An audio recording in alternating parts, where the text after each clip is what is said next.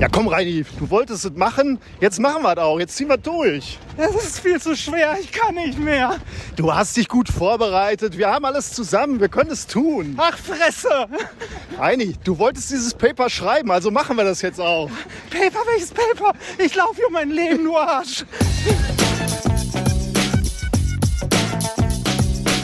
If, if, you, if you base medicine on, on science, you cure people. If you base the design of planes on science, they fly. Um, if you base the design of rockets on science, they reach the moon. It works. Bitches. Methodisch inkorrekt, Folge 268 vom Dauerlauf der Wissenschaft. Mit mir wohl heute wieder mein, so. mein Pacemaker Reinhard Remfort. Und ich bin umringt von Hörerinnen und Hörern irgendwo in Essen auf der letzten Runde. Ich bin sehr, sehr stolz auf dich, Reini. Zurück im Studio.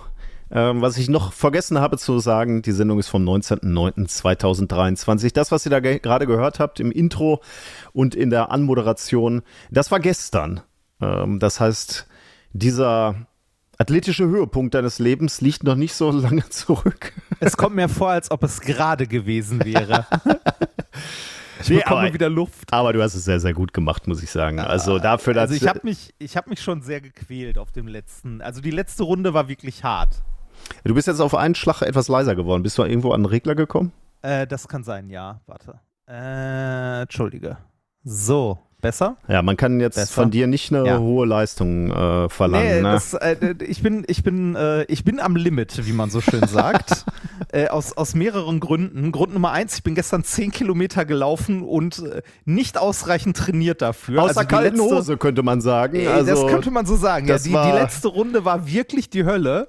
Also es war wirklich schwierig. Ich musste auch zweimal gehen. Ja, aber ey, überleg mal, auf der Strecke zweimal gehen ist ja wohl überhaupt keine, äh, ja, keine Einschränkung der Leistung. Ja. Das war schon gut. Also es war ja auch ein anspruchsfürs Profil, muss man dazu sagen.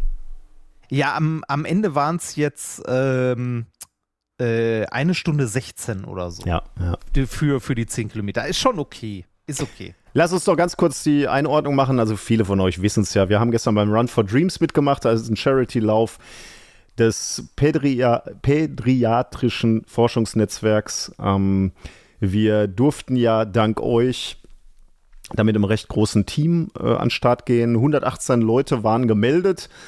Und äh, die meisten davon sind auch gestern mit uns gelaufen und wir durften auch eine hohe Spendensumme symbolisch überreichen dann. Äh, auch die haben wir natürlich nur euch zu verdanken. 33.421 Euro und 6 Cent waren es am Ende, die wir übergeben haben. Ich glaube, nachher ähm, wurde noch mehr gespendet. Also die Summe ist sogar nochmal angestiegen, aber äh, das war das, was offiziell auf unserer Urkunde steht, denn wir wurden dafür auch nochmal ausgezeichnet äh, als größte Gruppe, als größte ähm, Spende. Also vielen, vielen Dank an alle, die da mitgemacht haben. Äh, das war für uns beide auch ein besonderer Tag, muss man sagen. Ja, war, war krass. Also war auch viel, viel mehr, als ich je erwartet hätte, äh, dass da irgendwie zusammenkommt. Es war auch schön, also mal abgesehen von der großen Summe, war es halt geil, wie viele Leute da waren mhm. von uns. Ja. Also wie, wie viele von euch quasi da waren, mit uns gelaufen sind. Also ich habe mich ja über diese zehn Kilometer geschleppt und hatte eine Traube von Menschen hinter mir, ja. die, die dann auch Pause gemacht haben, wenn ich gehen musste oder so. Also das war schon sehr lieb. Die ähm, Leute, die ja gerade im Intro gehört habt, die äh, applaudiert haben, das war wirklich diese Traube, die äh, Reini meinte. Ja. Also da waren wirklich viele, viele äh, bei uns, aber darum ging es ja auch gar nicht. Andere sind äh, schneller oder langsamer gelaufen, sollte ja jeder so laufen, wie er möchte. Äh, einige sind gar nicht gelaufen, die lagen, äh, lagen nicht, die saßen an der Rue und haben uns zugepostet oder Eise in der Hand gehabt. Äh, das war auch sehr toll, dass man uns da angefeuert hat. Ähm, also alle, die irgendwie an diesem Tag beteiligt waren, waren sehr willkommen und ähm, waren uns eine Hilfe. Mir, mir, haben Leute davon noch geschrieben, dass sie überlegt haben, uns in der dritten Runde ein Getränk zu reichen, weil wir so fertig aussahen. Also ich zumindest. Das wäre witzig du, gewesen. Da, da, da, das ist ja eh das Witzigste an der ganzen Sache. Ne? Ich bin da halb gestorben und du bist so locker lächelnd nebenher und hast noch moderiert und so. Und nachher haben alle gesagt, top, Reinhard, super Leistung, hast du super gemacht, Reinhard, ja, du hast das durchgezogen und so. Und ich guckte dann nur so nach links und dachte mir so, ja, so wie alle anderen auch. ja, aber ist ja egal. Also, äh, nee, ja. nee, das hast du dir wirklich verdient. Ähm, ah. Das muss man schon sagen. Ähm, ja. Also er hat, er hat, mich wirklich gefreut. Also du hättest ja auch kürzer laufen können und so, aber das hat ja, mir wirklich auch, auch was bedeutet, äh, dass du die ganze Strecke dabei warst. Äh, ich hätte auch nicht am Anfang nicht gedacht, dass ich das schaffe. Ich war irgendwie so fertig, untrainiert, dass ich dachte, komm, nach fünf Kilometern wirst du wahrscheinlich nicht mehr können.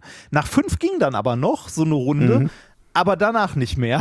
Und die letzte war, wie gesagt, echt ein bisschen schwierig. Wobei, dann, dann hat es halt drei von vier Runden gemacht, dann habe ich gesagt, Reini, ja. du kannst eigentlich nicht aufhören jetzt. Ne? Also nee, so dann, gut, dann, wie du die dritte durchgestanden hast, aber die vierte war dann wahrscheinlich die Grenze. Ne? Aber das hast du ja. wirklich super gemacht, muss ich sagen. Also Dankeschön. das war jetzt das, überhaupt nicht ja. äh, so, dass ich gedacht habe, jetzt wird es unmenschlich. Da habe ich, ja. da ich Schlimmeres auf Laufkursen und äh, Triathlonkursen dieser, dieser Nation gesehen, muss ich sagen. Ja. Und äh, ich, ich fand es halt am Ende auch schön, also ich glaube in Summe, also mit allen Spendern zusammen, also mit allen Teams und ähm, auch allen Großspendern, die noch so im Hintergrund was äh, dazu getan haben und so, ist glaube ich eine Spendensumme von insgesamt fast 80.000 Euro äh, zusammengekommen, ne? Genau, und für das äh, PD, Pädiatrische, ja, ich äh, ja, stolper der, der auch immer, ja. Ist, ist aber auch schwierig, kann man schwer abkürzen, ne? Weil Pedi, also Pedi-Netzwerk ist halt auch nicht so gut. Das ist halt auch schwierig. Das stimmt. Ja. Nee, und ich, ja. äh, ich habe es ja erlebt, dass, ähm, wo das Geld landet quasi, ne? Ähm, und mhm. äh, in diesem Forschungsnetzwerk, also was dafür, äh, was damit gemacht wird, äh, Zytostatika also mitentwickelt. Klar, mit 80.000 äh, Euro machst du jetzt keine große Forschung, Nein. aber das unterstützt halt Projekte, die, die daran arbeiten. Vor allem, äh, und das finde ich so schön, äh, unterstützt du damit auch die Familien, die mit krebskranken Kindern äh, betroffen sind. Ähm, es gibt so ein Brückenteam, das zu Hause ähm, kommt und Nachsorge oder Kontrolluntersuchung zu Hause machen, damit du also nicht immer zum, zur Klinik musst. Man kann sich ja vorstellen, dass wenn die Kinder mal dann zwischen Chemoblöcken dann mal zu Hause sein können, dann können die sich Besseres vorstellen, als irgendwie zu Kontrolluntersuchungen nochmal dahin mhm. zu müssen, mitten in der Woche, wo sie mal zu Hause sein dürfen. Das macht dieses Brückenteam, die werden zum Beispiel darüber finanziert oder auch äh, Ferienfreizeiten für die Familien Skifreizeiten und solche Sachen. Äh, also ganz, ganz tolle Sachen. Ähm, euer Geld ist da, glaube ich, wirklich gut angelegt und die, die Leute, mhm. die da sind, ähm, können es gut gebrauchen. Und das will ich jetzt auch nochmal sagen, weil du hast gerade eigentlich schon gesagt und gestern haben wir es auch gesagt, äh, wir haben, wir haben nochmal so ein Foto gemacht äh, mit allen oder fast allen, die dabei waren gestern. Ähm, und da haben wir es schon versucht zu sagen, aber äh, äh, so viele Leute, so viele Leute da sind, ne? das ist vielleicht das, was uns am glücklichsten an diesem Projekt methodisch inkorrekt macht, dass wir ja seit zehn Jahren machen dürfen. Und das ist die Community, dass da echte Menschen sind, die sich wirklich dafür interessieren, was wir machen äh, und auch mit uns mitleiden, wenn mal Dinge nicht so gut laufen, bei mir, bei dir, scheißegal, äh, dass sie dann auch da sind und empathisch da sind und dass wir hier nicht irgendwie so das Podcast Podcast-Vieh sind und abliefern müssen für euch, sondern dass wir irgendwie wirklich eine Community sind. Ähm, ja, uns interessiert, was bei euch äh, abgeht, aber umgekehrt interessiert euch halt ganz offensichtlich auch, äh, was bei uns abgeht. Und das ist vielleicht das Schönste, was man so nach zehn Jahren methodisch inkorrekt sagen kann. Ähm, dass ihr uns nach der langen Zeit noch mögt ne? und äh, an unserer Seite steht, wenn wir euch mal brauchen, ist wirklich äh, toll. Denn so lange kann man sie nicht verstellen. Äh, wenn wir Arschlöcher wären, sage ich ja. jetzt mal, äh, nach zehn Jahren wären wir aufgeflogen. Also äh, das ist ein nettes Kompliment, dass ihr auch nach zehn Jahren sagt, oh, die, die Jungs sind toll, wenn die, wenn die da laufen, äh, dann laufen wir mit. Und das muss ich ganz ehrlich sagen, das wiegt viele, viele doofe Kommentare von, von so Internethelden auf, die dann irgendwas ins Netz schreiben und sagen, wir sind doof, wir haben keine Ahnung, wir wollen nur Geld ja, verdienen, äh, wir hat, bereiten uns nicht ja vor immer, oder ne? so. Genau, ja äh, das ist immer leicht geschrieben, ne? Aber äh, und, und rumgemosert und äh, irgendwas passt äh, nicht an dem, was wir jetzt gerade machen in unserer Freizeit hier. Aber die Leute, die dann den Weg auf sich nehmen, ne? teilweise ja von weit weg, ne? also äh, ja, Allgäu äh, beispielsweise, äh, Nürnberg, äh, genau, Leute, die, die echt weit wegkommen. Ähm, da kann ich nur sagen, okay, vielen Dank. Also das äh, bedeutet uns äh, extrem viel, muss man sagen. Ich, äh, mir, mir haben auch Leute erzählt, also äh, eine Person war dabei, die mir sagte, sie hat vor vier Monaten wegen uns überhaupt mit dem Laufen angefangen. ne, äh, hat seitdem irgendwie ordentlich Gewicht verloren, halt auch gesundheitstechnisch äh, deutlich verbessert und ist die zehn Kilometer halt gelaufen. Oh. Okay, das ist äh, also, Respekt, ja. Ja, fand ich, fand ich auch krass. Äh, haben mir auch äh, mehrere Leute gesagt, die äh, gesagt haben, beispielsweise, sie haben so äh, mehr oder weniger mit Depressionen zu tun und waren jetzt, das war so der Arschtritt, mal mit Sport anzufangen. Und äh, haben mir dann gesagt, das hat ihnen auch gut getan. Das hat mich dann auch wiederum gefreut. Ich meine, dafür waren wir jetzt alles nicht angetreten. Ne? Also äh, nee, als wir mit dem Podcast angefangen haben, äh, haben wir nicht gedacht, dass wir irgendwie Impulse geben, die ein, ein, Leben verbessern können. Aber das war schon, war schon. Aber es ist doch schön, wenn es dann ja. trotzdem passiert. Ne? Ja, ja. Eine, eine ganz kleine Randnotiz noch. Ähm, es war bei mir abzusehen, dass ich irgendwann äh, feuchte Augen kriegen würde. Ähm, diesmal war die kleine Hanna schuld. Die kleine Hanna, äh, das war ein sehr bewegender Moment für mich. Wir kannten die schon aus dem aus der, also die Familie von Hanna kannten wir und die äh, ist gestern mitgelaufen. Die äh, Hanna hat äh, Leukämie und äh, ist gerade mit der Chemo im Prinzip fertig. Also ich weiß jetzt nicht, wie lange schon fertig, aber die hat schon während der Chemo fleißig immer in der Reha mitgearbeitet und nach der Chemo natürlich in der Reha mitgearbeitet. Die ist jung, ich weiß gar nicht, wie alt die ist. Also die wird so Maries Alter sein oder vielleicht so noch einen Tacken mhm. jünger. Also vielleicht sechs, sieben oder so. Und äh, die ist äh, gestern die zweieinhalb Kilometer gelaufen. Ne? Also du, du siehst ihr einfach noch die, die, die Chemo an. Ne? Diese, diese Körper sind ja ausgezehrt danach. Und die ist mhm. diese zweieinhalb Kilometer gelaufen. Ne? Und ähm, das fand ich so bewegend. Ne? Diese, diese Energie in den Kindern, die so sagen, okay, das war jetzt irgendwie eine scheiß Zeit. Aber die hilft ja nichts. Ich fange wieder an, äh, ich trainiere wieder, ich will wieder fit werden. So, ne? Die Kinder stellen das überhaupt nicht in Frage. Und dann siehst du so Erwachsene, uns, die sich so über die erste zweieinhalb Kilometer schleppen und so sagen, boah, das geht aber hier ganz schön bergauf an der Rühe. Ne? Ja, genau. Sind, das, wir, ja. Und es ist warm ja. und es ist so luftfeucht und so. Und äh, wir leiden so, ne? Und dieses Kind ist gerade der Chemo entkommen und läuft mal diese zweieinhalb Kilometer mit sechs, sieben Jahren. Meine Fresse haben Kinder eine Resilienz ne? und ein, eine Lust zu leben. Da können wir uns alle einige Scheibchen von abschneiden, wenn wir mal wieder so durch unser Leben gehen und so rumjammern. Dann kann ich nur an die kleine Hanna denken oder an andere kleine Helden so in meinem Leben, die ich in, in letzter Zeit erlebt habe äh, und denken, meine Fresse, umarmt ihr das Leben mit beiden Armen und greift zu, dass wir nur staunen können. Mhm. Also, das war meine, meine persönliche Heldin gestern. Genau. Ah, ich, eine, eine Sache schließe ich gleich mal eben an, ja, weil es gerade ja, passt. Bitte. Äh, wollte ich gerade sagen, du hast ja noch was, was äh, noch. Äh, äh thematisch einiger, einigermaßen ja, genau. Äh, passt, ja. Ähm, welche Startnummer hattest du gestern, Reini? Äh, hatte ich die 97? Ich glaube 97, ich ja. Ich glaube ja. Ich hatte die 230. Du kannst mir nicht sagen, dass das Zufall war. Ich vermute ganz stark, dass du da die Finger im Spiel gehabt hast, denn ich habe ein Paper entdeckt.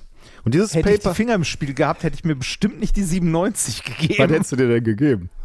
Äh, weiß ich nicht, äh, ir irgendwas aussagekräftigeres, sowas wie 314, ja. 69, die 3, ja. irgendeine Pri, also ne, irgendwas. Okay. Ähm, was ist eigentlich deine Lieblingszahl? Haben wir da jemals drüber gesprochen? Was ist deine Lieblingszahl? Die 5. Oh, grauenhaft. Die 5 ist grauenhaft. Echt? Oh. Ich mag, Nee, ich mag die 5. Nee, ich finde 5 fünf, fünf sieht man immer schön, ob das, also sieht man immer relativ schnell, ob das teilbar ist und so. Mhm. Ähm, die, die 5 auf dem Würfel ist so schön ausgewogen, Ach, krass, symmetrisch und so. Ja, krass. Ich, also, also, ich, kann, ich kann nicht mal sagen, warum, aber ich mag die fünf. nee, ich, ich kann es auch nicht. Oder ähm, vielleicht auch doch. Ähm, ich mag äh, auf jeden Fall gerade Zahlen, also die zwei, die vier. Ähm, das sind so meine Zahlen. Die zwei und die vier, würde ich sagen. Alles, was größer ist, ich überlege gerade, nee, dann eigentlich nicht mehr. Also, ähm, entweder die zwei oder die vier. Und ich mag, dass die gerade sind. Ich mag, ich, also wenn ich mir die Zahlen so vorstelle, dann sind die so schön rund und perfekt. Äh, die vier kannst du durch zwei teilen. Äh, ich weiß auch nicht. Binärsystem mag ich halt irgendwie. Ich weiß auch nicht. Das, mhm. Also ungerade Zahlen gehen gar nicht bei mir.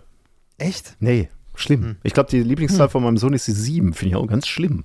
Die sieben? Ja, grauenhaft. Warum denn die sieben? Die habe ich in der Grundschule nicht gemocht, weil die Siebener-Reihe so schwer war. Ja, genau, genau.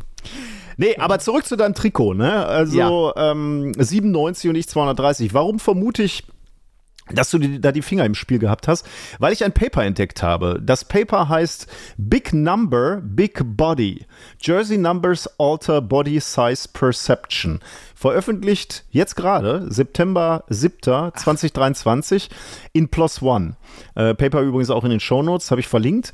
Ähm, was wurde da gemacht in dem Paper? Probandinnen und Probandinnen wurden ähm, gebeten, anhand von computergenerierten Bildern die Schlankheit von Footballspielern zu einzuschätzen. Und dafür hat das Forscherteam den Probandinnen äh, dann ähm, dieselben Spieler in identischen Positionen abwechselnd mit höheren äh, Jersey-Nummern gezeigt, also 80 bis 89 und dann mit niedrigeren Jersey-Nummern 10 bis 19. Und die Spieler mit den, also das waren aber ähm, bildlich die gleichen Figuren. Ne? Da wurde jetzt nichts äh, dran geändert. Also es, wurde, äh, also es war das gleiche Bild, gleiche genau. Perspektive und so genau, weiter ja, ja. und gleiche Person. Genau, sind Oder? auch so, äh, sind computergeneriert, ne? Also sind, äh, ja, äh, kann man sich im Paper mal angucken, sind jetzt, sehen nicht echt aus, sag ich jetzt mal. Sondern okay. so Figürchen halt. Ähm, und das Ergebnis war, die Spieler mit den niedrigeren Zahlen auf den Trikots wurden durch die Bank als schlanker wahrgenommen. Also du mit deiner 97, okay. ne, hast dich schön schlank gemacht im, im Vergleich zu meiner 230. Okay, das finde ich komisch. Also, ähm, dass sie, also das, also was ich, was ich erwartet hätte oder noch nachvollziehen könnte, wäre, wenn irgendwie so rundliche Nummern als breiter aha, wahrgenommen schön. werden. Also sowas wie irgendwie 88. die 80er, ja, oder genau, oder die irgendwas mit 9 und mhm. 6 und so. Mhm. Und sowas wie irgendwie 118 oder 18 oder so, dass das halt schmaler wahrgenommen mhm. wird. Oder 11. Also so läng in die Länge gezogene Zahlen sind. Äh, ja, da können wir gleich nochmal, äh, interessant, ähm, nee, daran scheint es wohl nicht zu liegen. Die Hauptautorin sagt, ähm, dass ähm, dieses Ergebnis vermutlich des, daher kommt, dass es, ähm, da, dass es eine Überlagerung mit unseren Alltagserfahrungen gibt. Denn wann immer wir Nummern in unserem Alltag sehen, auf Objekten, dann repräsentieren diese Zahlen ganz, ganz häufig die Größe oder das Gewicht des Objekts. Also zum Beispiel jetzt die Packung Zucker im Supermarkt ah. oder Handeln im Fitnessstudio. Und das Erkennen von diesen Mustern oder Gesetzmäßigkeiten, äh, also eine Zahl auf einem Gegenstand deutet seine Größe oder sein Gewicht an, heißt in der Psychologie wohl statistisches Lernen. Also wir haben einfach über unser, über unsere, unser Leben rein statistisch erkannt, dass es häufig so ist, dass größere Nummern halt mehr bedeutet. Und das ah. überlagerst du dann halt auch bei diesen Spielern und sagst dann halt, okay, die, wo die 90 draufsteht, äh, der, der, Spieler muss einfach schwerer sein als der, wo die ähm, 10 ähm, drauf ist. Äh, ganz interessant übrigens, die äh, haben diese Studie zum ersten Mal während der Covid-19-Pandemie gemacht und deswegen war dieser Test online ähm, mit, mit diesen Zeichnungen oder computergenerierten Footballspielern, äh, haben sie dann nochmal wiederholt nach Covid-19 mit echten Spielern. Und ähm, da haben sie auch nochmal was ausprobiert, was quasi so ein Kritikpunkt an der ersten Studie hätte äh, bedeuten können, nämlich sie haben äh, versucht, der Kritik zu begegnen, dass die höheren Ziffern auch bedeuten könnten, also die größeren, ja, also die größeren Zahlen bedeuten könnten, dass die mehr Platz auf dem Jersey einnehmen, auf dem Dress einnehmen und dass deswegen ah. die Spieler massiger erscheinen. Und um das auszuschließen, haben sie dann nur noch mit diesen echten Footballspielern ausprobiert, Ziffernpaare, wo sie die Zahlen nur umgedreht haben. Also zum Beispiel äh, hatte der Spieler einmal die 18 ah, und einmal die 81. Die genau. Okay. Ja. okay. Und dann war der Effekt wieder da. Also und auch übrigens völlig unabhängig von Körpergröße, Hautfarbe oder Farbe der, äh, des Jerseys, des Trikots. Also äh, das macht wohl keinen Unterschied. Werbung wir haben bei Minkorrekt ja schon oft darüber gesprochen, wie man seine Zeit optimieren kann. Ne? Also ob es To-Do-Listen sind, ob es irgendwie die Vorbereitung auf die nächste Woche ist oder ähnliches. Wir haben da etliche Sachen schon durchgesprochen. Damit du dein Ziel erreichst, willst du dich möglichst effizient organisieren. Und das geht mit Clark. Mit Clark hast du all deine Versicherungen im Blick und musst nicht ständig in verschiedenen Apps nachschauen, wann die nächste Kündigungsfrist ist, ob dein Schaden übernommen wird oder an wen du dich überhaupt wenden musst oder kannst. Mit deiner Unterschrift bei der Anmeldung wird Clark dein neuer Versicherungsmakler. So können sie deine Interessen gegenüber den Versicherungsgesellschaften vertreten und dir einen digitalen Service mit allen Vorteilen anbieten. Das Maklermandat greift für alle deine Versicherungen, die du in der Clark-App angibst oder hochlädst. Du kannst natürlich jederzeit und kostenfrei deine Vollmacht zum Maklermandat widerrufen. Vergiss das mühselige Suchen nach irgendwelchen Policen und manage deine Versicherungen digital, on the go und 24-7. Hol dir dein Upgrade mit Clark. Alles, was du dafür tun musst, dir die Clark-App runterladen, zwei deiner bestehenden Versicherungen hochladen und mit dem Code methodisch54 Methodisch 54, alles groß geschrieben, bekommst du einen 30 Euro Shopping-Gutschein für Brands wie Ikea, Zalando oder Apple. Die Teilnahmebedingungen und alle weiteren Infos findet ihr wie immer in den Show Notes. Und jetzt weiterhin viel Spaß! Werbung Ende.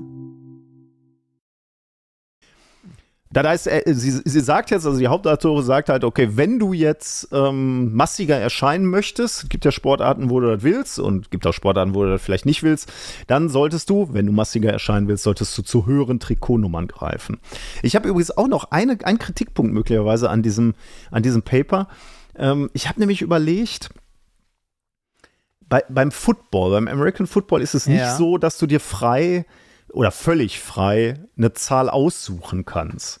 Also, Ah, warum nicht? Äh, nee, weil es Positionen gibt, die in einem gewissen Zahlenraum angesiedelt sind. Also beispielsweise jetzt Quarterbacks, Panther, Kicker.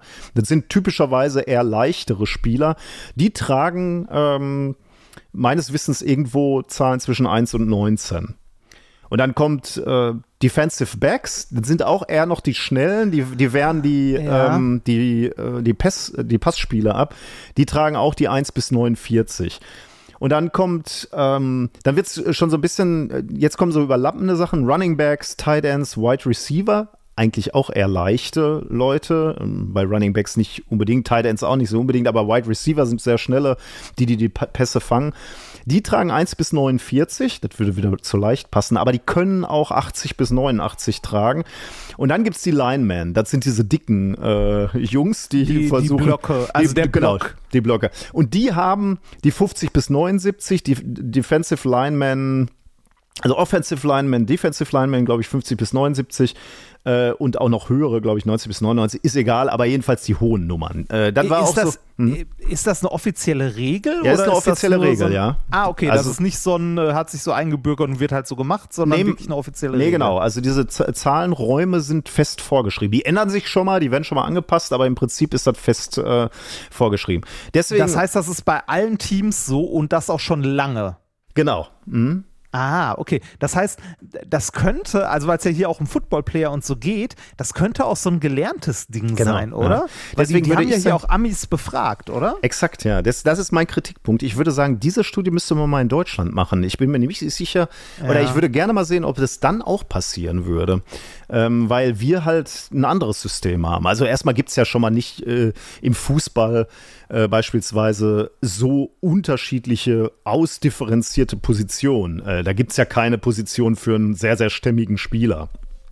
Ja, Ähm, das stimmt. sondern äh, die sind alle mehr oder weniger gleich, würde ich sagen. Also klar, in Nuancen anders, aber im Wesentlichen haben die eine Aber ähnliche genau, Athletik. Nicht, also nicht so krass unterschiedlich. Vor allem werden die nicht andauernd ausgetauscht, je nach Situation. Genau, genau, ja. Da ist ein Team, das steht auf Ja. dem Platz und da bleibt auch da. Also da, da würde mich mal interessieren, ob da so ein nationaler Bias quasi war und ob das Mhm. möglicherweise in Deutschland zu einem völlig anderen Ergebnis kommen würde. Aber vielleicht auch nicht. Also, aber das würde ich sagen, müsste man mal machen. Ja, das jetzt, die- da wäre es wieder interessant zu wissen, wer hat denn hier das Peer Review gemacht und so. Ja, bevor ich jetzt zu, äh, zu meckerig werde, ich muss eigentlich mal gucken, wer da eigentlich mitgemacht hat. Also ich weiß, dass diese, ähm, die, die Studie kommt aus den Vereinigten Staaten. Ähm, Ja. Ich bin mir jetzt gar nicht so sicher, ob die nicht vielleicht auch, aber die fliegen doch keine Leute ein, um dann da Footballspieler miteinander zu vergleichen, oder? Das kann ich mir eigentlich kaum. Nee, äh, der- das das glaube ich auch nicht zwingend, aber vielleicht hat einer von den Reviewern, äh, vielleicht kommt der ja nicht aus den USA und hat genau das angemerkt. Kann sein, ja. Vielleicht, ähm, also ich muss es mir selber da, äh, daraufhin nochmal, ich habe mir nur jetzt gerade überlegt, das hat eigentlich ein Kritikpunkt sein könnte. Jetzt müsste ich natürlich da nochmal ähm, nachgucken. Aber hier, Participants were recruited from the UCLA Psy Psychology Department Subject Pool.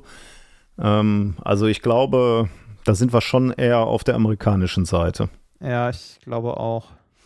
Na gut, Nun ja. schön Kritik Ähm, geäußert.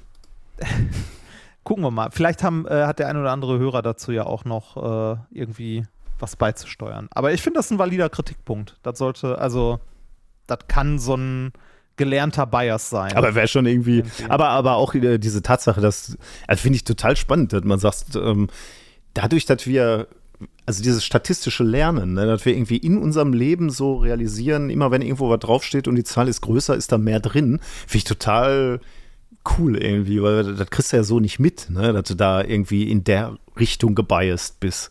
Und dass du das dann transferierst auf äh, Footballspieler. Ja.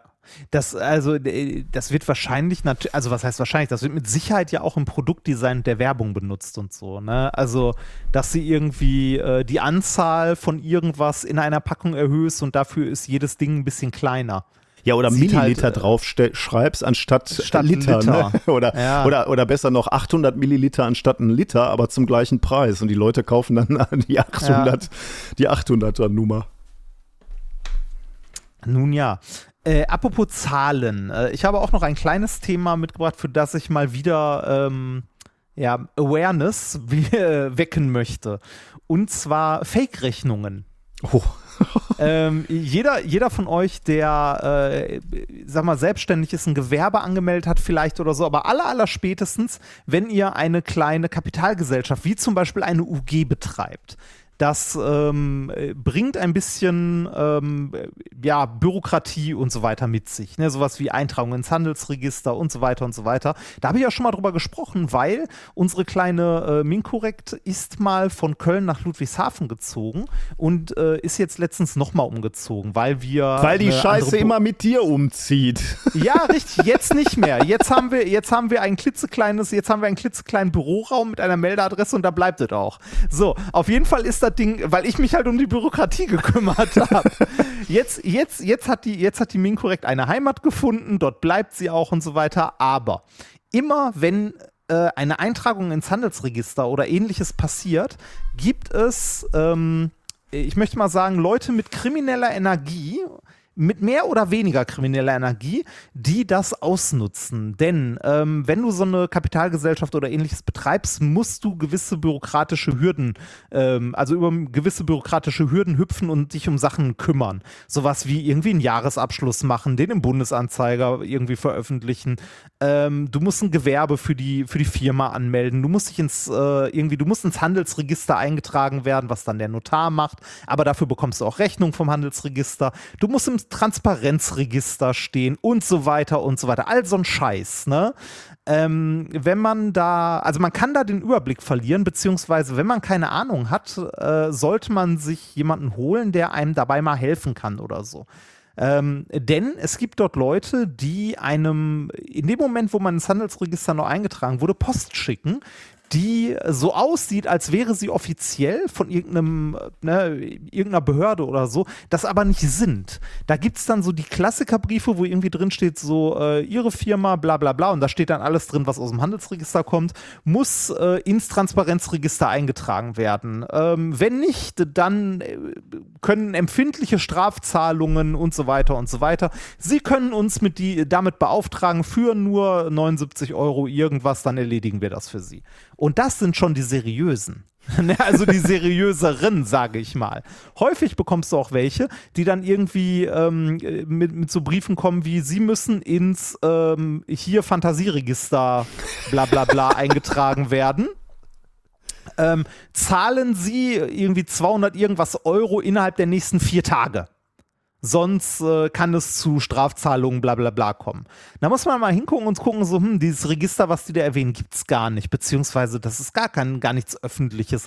Das ist irgendein Register, das irgendeine Firma führt, ist vollkommen egal, ob du da eingetragen bist oder nicht.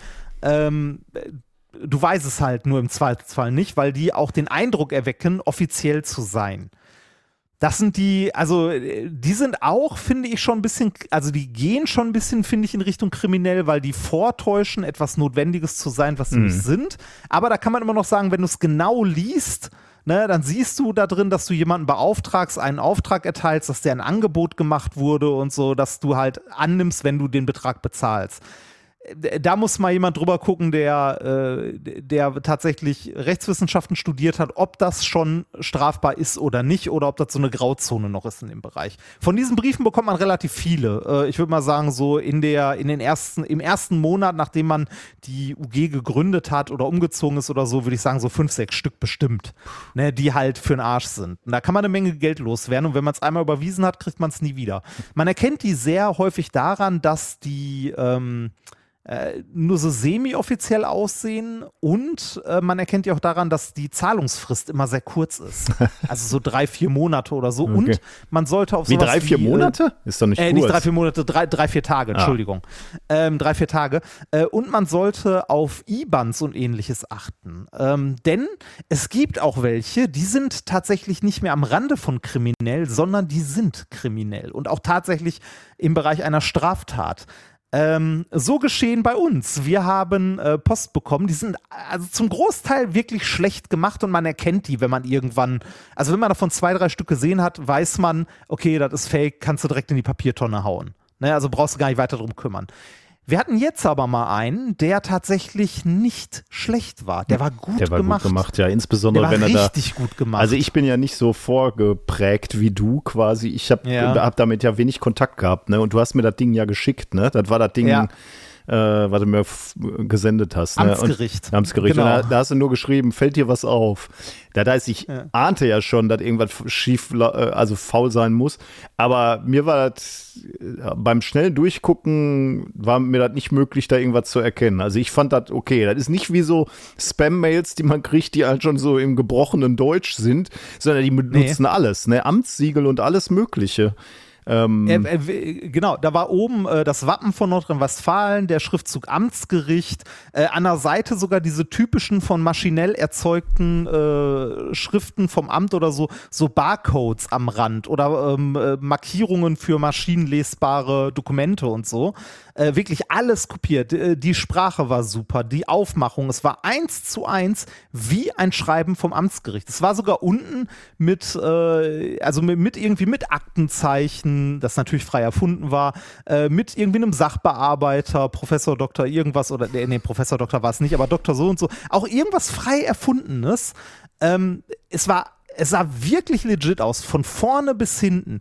Die einzige Sache, also äh, die einzige Sache, bei der man stocken konnte, war die, ähm, die mir auch erst aufgefallen ist, als ich es überwiesen habe, weil ich es per Hand eintippen musste, weil die Banking-Software, die ich benutzt habe, beim Scannen das nicht automatisch erkannt hat. Wäre, wär, also sonst wäre mir das wahrscheinlich sogar durchgerutscht. Die IBAN war eine spanische. Das war das Einzige, das wirklich das Einzige an dem ganzen Schreiben, woran man erkennen konnte, dass das Fake ist. Alles andere war perfekt gemacht. Selbst das Papier war dieses gräuliche Papier, das man so vom Amt hat, von so Schreiben.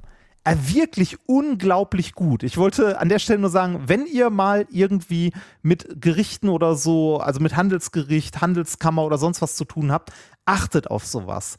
Ähm, also maschinell eingelesen und überwiesen wäre das durchgerutscht. Ähm, nur weil ich es abtippen musste, ist mir die IBAN aufgefallen. Ähm, und man bekommt haufenweise Rechnungen, auch nicht über riesige Beträge. Das sind dann irgendwie so 200 Euro oder so. Ne, ist jetzt nicht die, also ne, ist nicht wenig Geld, ist aber auch nicht die Welt, wo man sofort stockt, weil so Gerichte, also so äh, Rechnungen von irgendeinem Amtsgericht, von irgendeinem Handelsregister oder sonst was über 200, 300 Euro bekommst du halt andauernd. Mhm. Ne, für, für irgendeinen so Scheiß. Ähm, aber das war wirklich enorm gut gemacht. Und das fand ich erschreckend. Und im Nachhinein habe ich mir es noch ein bisschen genauer angeguckt und habe auch gesehen, das muss jemand sein, der das Handelsregister tagesaktuell ausliest. Mhm. Mittlerweile kannst du ja das Handelsregister, ähm, also jeder kann ins Handelsregister gucken. Du brauchst äh, für einen Handelsregisterauszug nichts mehr. Du kannst sie alle online abrufen.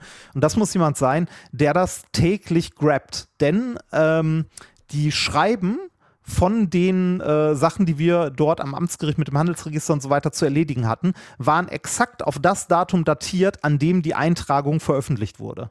Hm. Also, äh, die sind leider viel, viel besser geworden, als sie es das letzte Mal waren, als ich davor mal gewarnt habe. Ja. Haltet die Augen offen. ja, sehr gut. Oder schlecht. Oder schlecht, ja. ja. Wahrscheinlich wird da viel, viel Geld mitgemacht. Ne? Leute, die ja, da ich, irgendwie ich glaub, ich glaub größere Unternehmen führen als wir, äh, die werden ja wahrscheinlich viel mehr solche Post kriegen und dann wird da sicherlich mal ein bisschen was durchgewunken und brauchst du nur, jeder Zehnte muss ja überweisen, dann hast du dein Geld wieder drin wahrscheinlich, ne? Genau, ja, ja, das, also ich, ich glaube, das geht schnell und es ist halt auch, ähm, also es wird hochgradig automatisiert sein, vom Postversand hm, bis zum ja. Grabben vom äh, vom Verzeichnis, dass äh, das wird so ein Ding sein, wo einfach jeden Monat Geld rausfällt. Und äh, es ist, also und es ist auch äh, schwer wahrscheinlich zu verfolgen, weil der einzige Ans also Anhaltspunkt, den du hast, ist diese spanische Kontonummer. Ne? Und äh, da wird irgendeine Strohfirma, Strohmann oder irgendwas hinterstecken. Und das war's. Ja, Reini, danke für diese Geschäftsidee. Bitte. Du hast ja eine ziemlich ich, ich, ich war, Anleitung gegeben, wie man ja, geht. Ich, also ich, ich, war, ich war erschrocken davon. Wie gut, also weil ich wirklich, also ich habe immer, ähm, also als die Dinger früher kamen, habe ich auch gesagt so, ja komm, wenn du zwei davon gesehen hast, dann fällst du auf sowas nicht mehr rein, dann, dann ist halt durch, ne? Also einmal ja, äh, dass da irgendjemand mal, der gar keine Ahnung hat, noch nie was damit zu tun hatte, eventuell so ein Ding mal überweist, ja, kann passieren, äh, aber ein zweites Mal garantiert nicht. Und das Ding jetzt war wirklich, also, touché. also, ich, äh, ich werde das nicht mehr so hoch, groß rumprosaunen, dass man darauf nicht einfallen kann. Also, es ist echt, ist besser geworden. So. Okay. Dann machen wir weiter. Machen wir weiter, oder? Kommentare? Ja, bitte. Ähm, wir haben einen sehr schönen Kommentar bekommen, nämlich von unserem Spezialfreund äh, Florian, Florian Freistetter. Ähm, wir hatten hier vor einiger Zeit mal drüber ja, wir haben nicht mal spekuliert. Wir haben einfach gesagt, wir wissen es nicht. Nämlich den Tod von Galaxien. Wir haben überlegt, wie das, ähm, äh, wie das vonstatten gehen kann. Und haben da auch schon irgendwie, ich glaube, du hast in der Folge auch schon um Hilfe gerufen, quasi nach ja, Florian. Ja, genau, ja. Äh, und Florian hat das zum Anlass genommen, mit seiner Kollegin, Astronomie-Kollegin äh, Ruth, einen Podcast aufzunehmen. Also nein, sie haben, sie nehmen sowieso Podcasts auf, nämlich das Universum, äh, machen sie ja regelmäßig. Ähm, und äh, in einer Folge, nämlich der Folge 86 Dunkle Sterne vom Anfang des Universums, haben sie dann, glaube ich, vom 12. September, haben sie dann auch diese Frage für uns beantwortet und an uns beantwortet.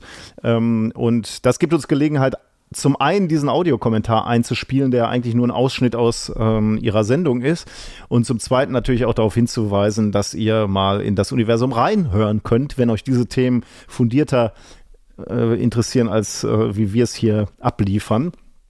Da gibt es in jeder Folge spannende Geschichten aus der Forschung, aktuelle Forschung und ähm, ja, zum Thema Universum. Ähm, Ruth ist Astronomin, genauso wie Florian Astronom ist. Ähm, Ruth Spezialgebiet Galaxien, Florian Asteroiden und äh, Ruth betreibt auch so ein mobiles Planetarium. Das finde ich ja auch irgendwie. Mhm. Also Florian kennt ihr natürlich von den äh, Science Busters äh, auf Bühnen, Bücher, Podcasts, alles Mögliche.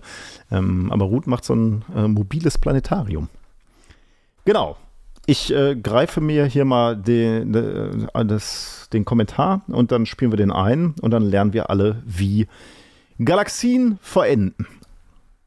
Und äh, das passt jetzt auch ganz gut zu dem, was du gerade erzählt hast, denn äh, da kommen auch Galaxien vor. Ich äh, habe etwas gehört in einem anderen Podcast Oh. In einem äh, Podcast von äh, zwei einschlägig bekannten Physikern, die du auch kennst. Wer kann denn das sein? Die haben sich unterhalten und am Ende eine Frage gestellt und äh, das möchte ich dir kurz vorspielen. Ich hoffe, die beiden haben nichts dagegen, dass ich da einfach aus ihrem Podcast was rausgeklaut habe und wenn, dann ja, dann ist es halt jetzt so. Äh, ich spiele das jetzt vor und dann wirst du Verklagt sehen, uns doch. Ja, sag das nicht. Dann wirst du sehen, worum es geht. Also es folgt jetzt ein Ausschnitt aus dem Podcast Methodisch Inkorrekt von Reinhard Remford und Nicolas Wörl.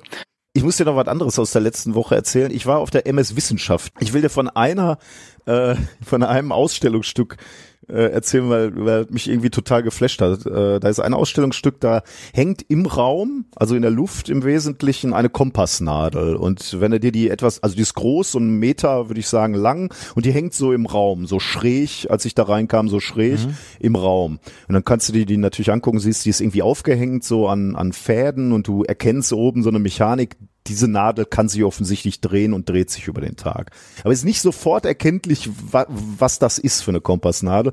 Und dann steht es aber natürlich, äh, wenn du näher dich damit beschäftigst, siehst du das natürlich.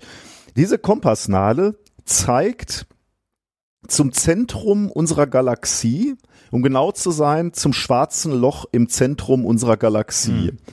Und je nachdem, wie die Erde gerade gedreht ist, ähm, ändert sich das natürlich. Ne? Das heißt, diese Nadel zeigt mal nach äh, rechts, links, oben, so ein bisschen geneigt nach oben, mhm. nach unten. Aber immer in Richtung des Zentrums unserer, äh, unserer Milchstraße.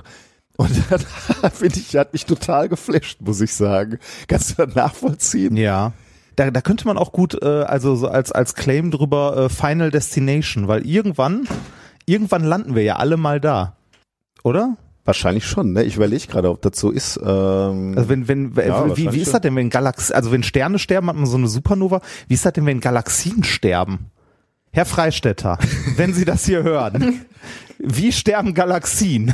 Ja, ist eine gute Frage, ne? Also sind das dann irgendwann alles so rote Zwerge und oder äh, braune oder, Zwerge, die einfach nur noch um, um so ein schwarzes Loch äh, genau, oder, ist, oder ist das irgendwann ein schwarzes Loch? Wahrscheinlich stürzt früher oder später alles da rein, ne? Hätte ich jetzt gesagt, ja, aber ja, äh, ja, das war die offene Frage. Ich wurde zwar namentlich angesprochen, aber ich habe gedacht, ich übergebe das äh, der Frau, die besser über Galaxien Bescheid weiß als ich. Äh, kannst du den beiden äh, Herren weiterhelfen bei ihrer Frage? ja, äh, Nein, es wird nicht alles ins Zentrum stürzen. Es gibt keinen Grund dafür, ihr Physiker hier. okay, natürlich, ja, es wird irgendwann einmal ne, Sterne explodieren, werden zu schwarzen Löchern, werden zu Neutronensternen, die meisten, die, der große Großteil zu weißen Zwergen. Und ähm, dann gibt's halt irgendwann noch ein paar kleine rote Sterne, die so vor sich hin glimmen, die dann auch irgendwann äh, zu weißen Zwergen werden. Und die schwarzen Löcher sind sowieso schon quasi ähm, jo, an ihrem mehr oder weniger Endpunkt angelangt. Die weißen Zwerge kühlen aus. Ja. Niemand weiß, wie lang das dauert. Lange? Ewig, ewig, ja, werden zu den ähm, hypothetischen schwarzen Zwergen. Es gibt natürlich noch lang keine schwarzen Zwerge im Universum, weil das Universum noch äh, viel zu jung ist. Das ist noch jung und äh, fröhlich und leuchtend. Kennt noch nichts von all diesen dunklen Dingen, die da noch kommen. Aber natürlich, irgendwann wird die Milchstraße, oder sagen wir jetzt mal, es passiert naja, na, wir wissen ja schon, dass der Milchstraße noch was anderes passiert. Na egal, eine Galaxie, ähm, stellen wir uns die hypothetische Galaxiescheibe mit Sternen, die um äh, das Zentrum auch ähm, aus größtenteils Sternen kreisen und ganz in der Mitte ein supermassereiches schwarzes Loch, ja, und in den Spiralarmen auch schon jede Menge andere kleinere schwarze Löcher, ne? weil es sind ja schon jede Menge Sterne explodiert und zu schwarzen Löchern geworden. Und irgendwann sind all diese Sterne, all dieses leuchtende Zeug zuerst mal über den Umweg von weißen Zwergen, toten Sternen, also quasi an sich schon eine tote Galaxie, wenn die Sterne alle tot sind. Ja. Das Wasserstoffgas ist alles verbraucht, ist alles in Sterne umgewandelt, die Sterne sind alle äh, explodiert, die weißen Zwerge, die daraus entstanden sind, sind irgendwann dann auch mal ausgekühlt. Dann hast du eine dunkle Ansammlung, ja, eine Galaxie, die nur aus dunklen Körpern besteht. Mhm. Nur ins Zentrum fallen tun sie jetzt nicht unbedingt, weil sie haben ja immer noch ihre quasi Geschwindigkeit, sie haben, sie haben ihre, ihre, ihre Masse. Also das Ding ist ja dynamisch, ob es jetzt leuchtet oder nicht.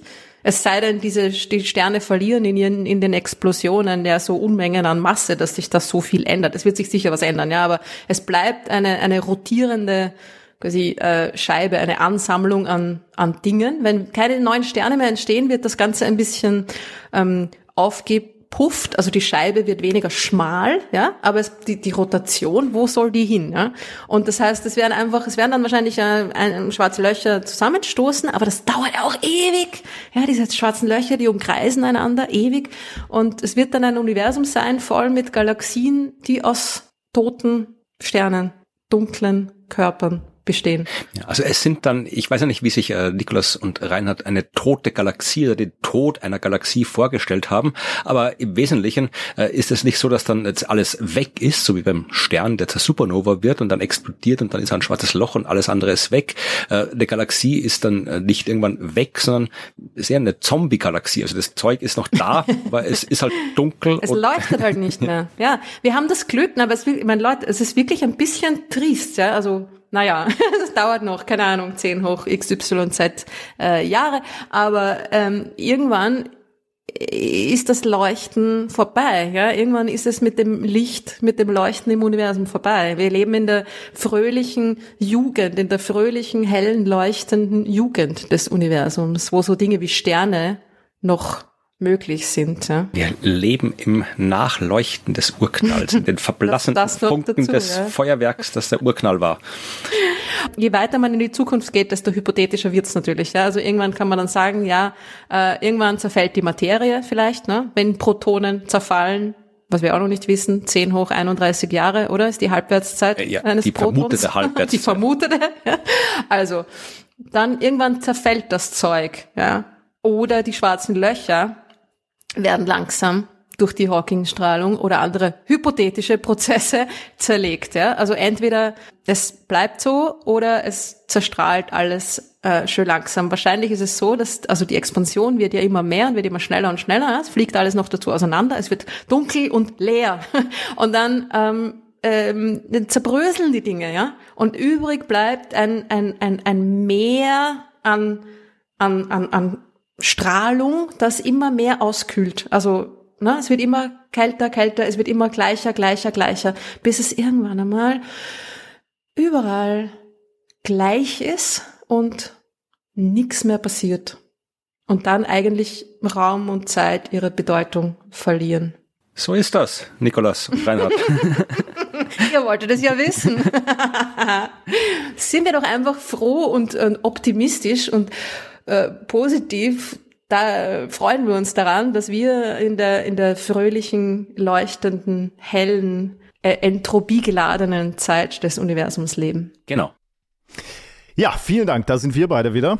Ähm, haben wir wieder was gelernt. Jetzt schlauer. Genau, jetzt schlauer. Endlich mal schlauer. ja, danke euch beiden. Ähm, ich ich finde das ja schön, wenn sich Podcasts so bereichern. Ja, ich finde es auch schön, wenn ich bei Astronomiefragen immer sagen kann, frag Florian. Nein, so ist das nicht gemeint. Das ist, also Setz sie nicht unter Druck, das ist ja schrecklich. Nein.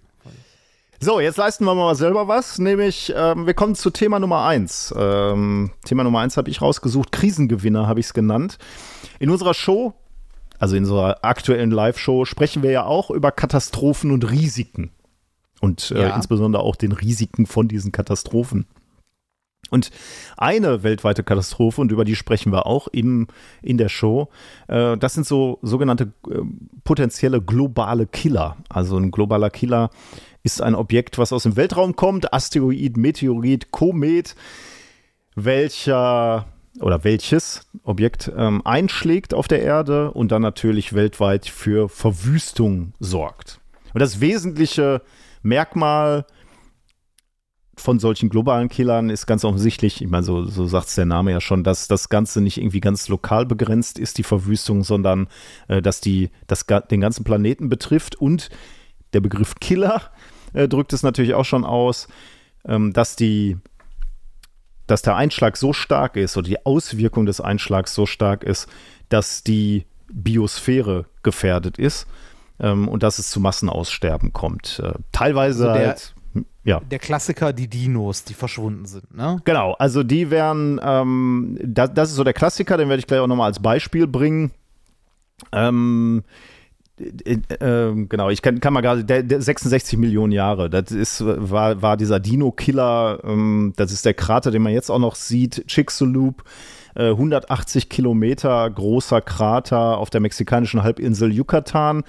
Und genau wie du gerade schon gesagt hast, da sagt man so, das wird wahrscheinlich die Hauptursache für das Massenaussterben der nicht-Vogel-Dinosaurier gewesen sein. Also da, wie du schon sagst, ein ganz, ganz klassisches mhm. Beispiel dafür, dass ähm, da mal ganze ähm, ja, Tierarten im Prinzip äh, ausgelöscht werden können.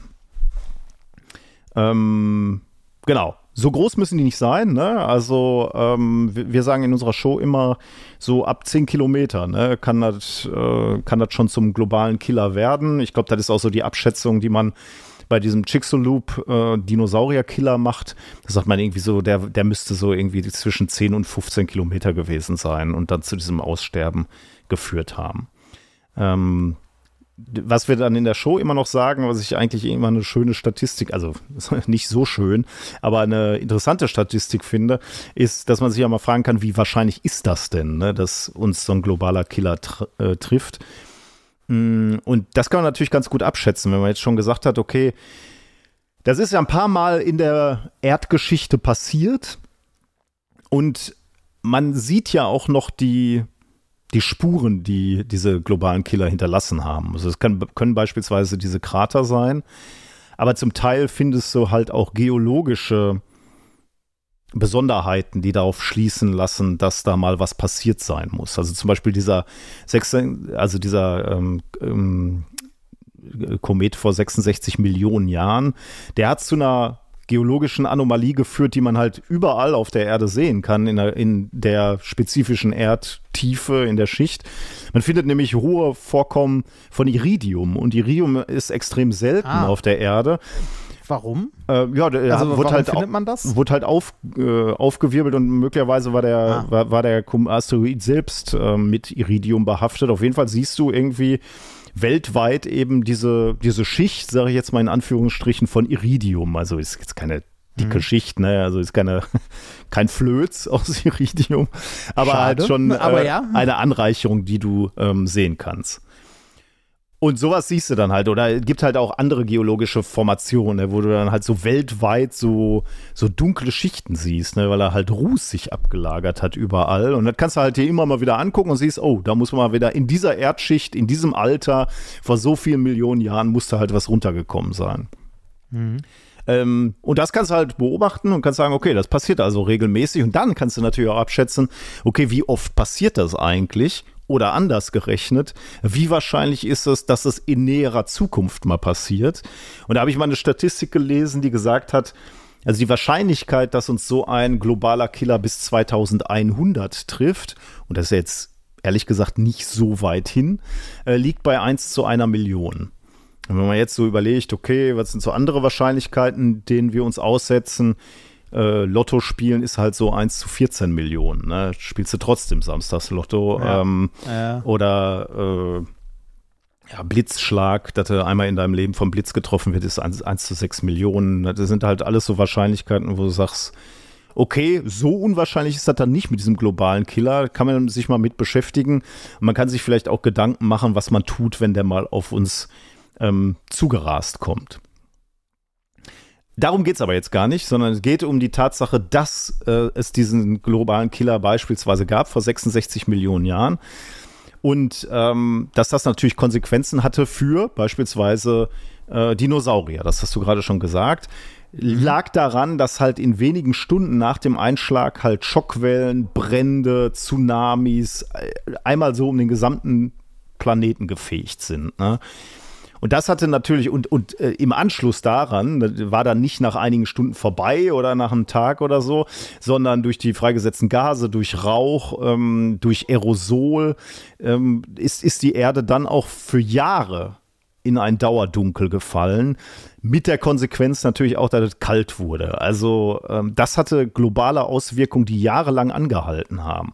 Und da kann man sich natürlich vorstellen, okay, äh, das hat natürlich Konsequenzen für äh, Tiere und Pflanzen. Also, dass dann ein Dinosaurier, der extrem viel Nahrung zu sich nehmen muss, Schwierigkeiten kriegt, weil er sich nicht mehr anpassen kann, weil halt möglicherweise dann irgendwann Pflanzen oder andere ähm, Lebewesen fehlen, die, von denen er sich ernährt, ist dann nicht so ganz erstaunlich, würde ich sagen.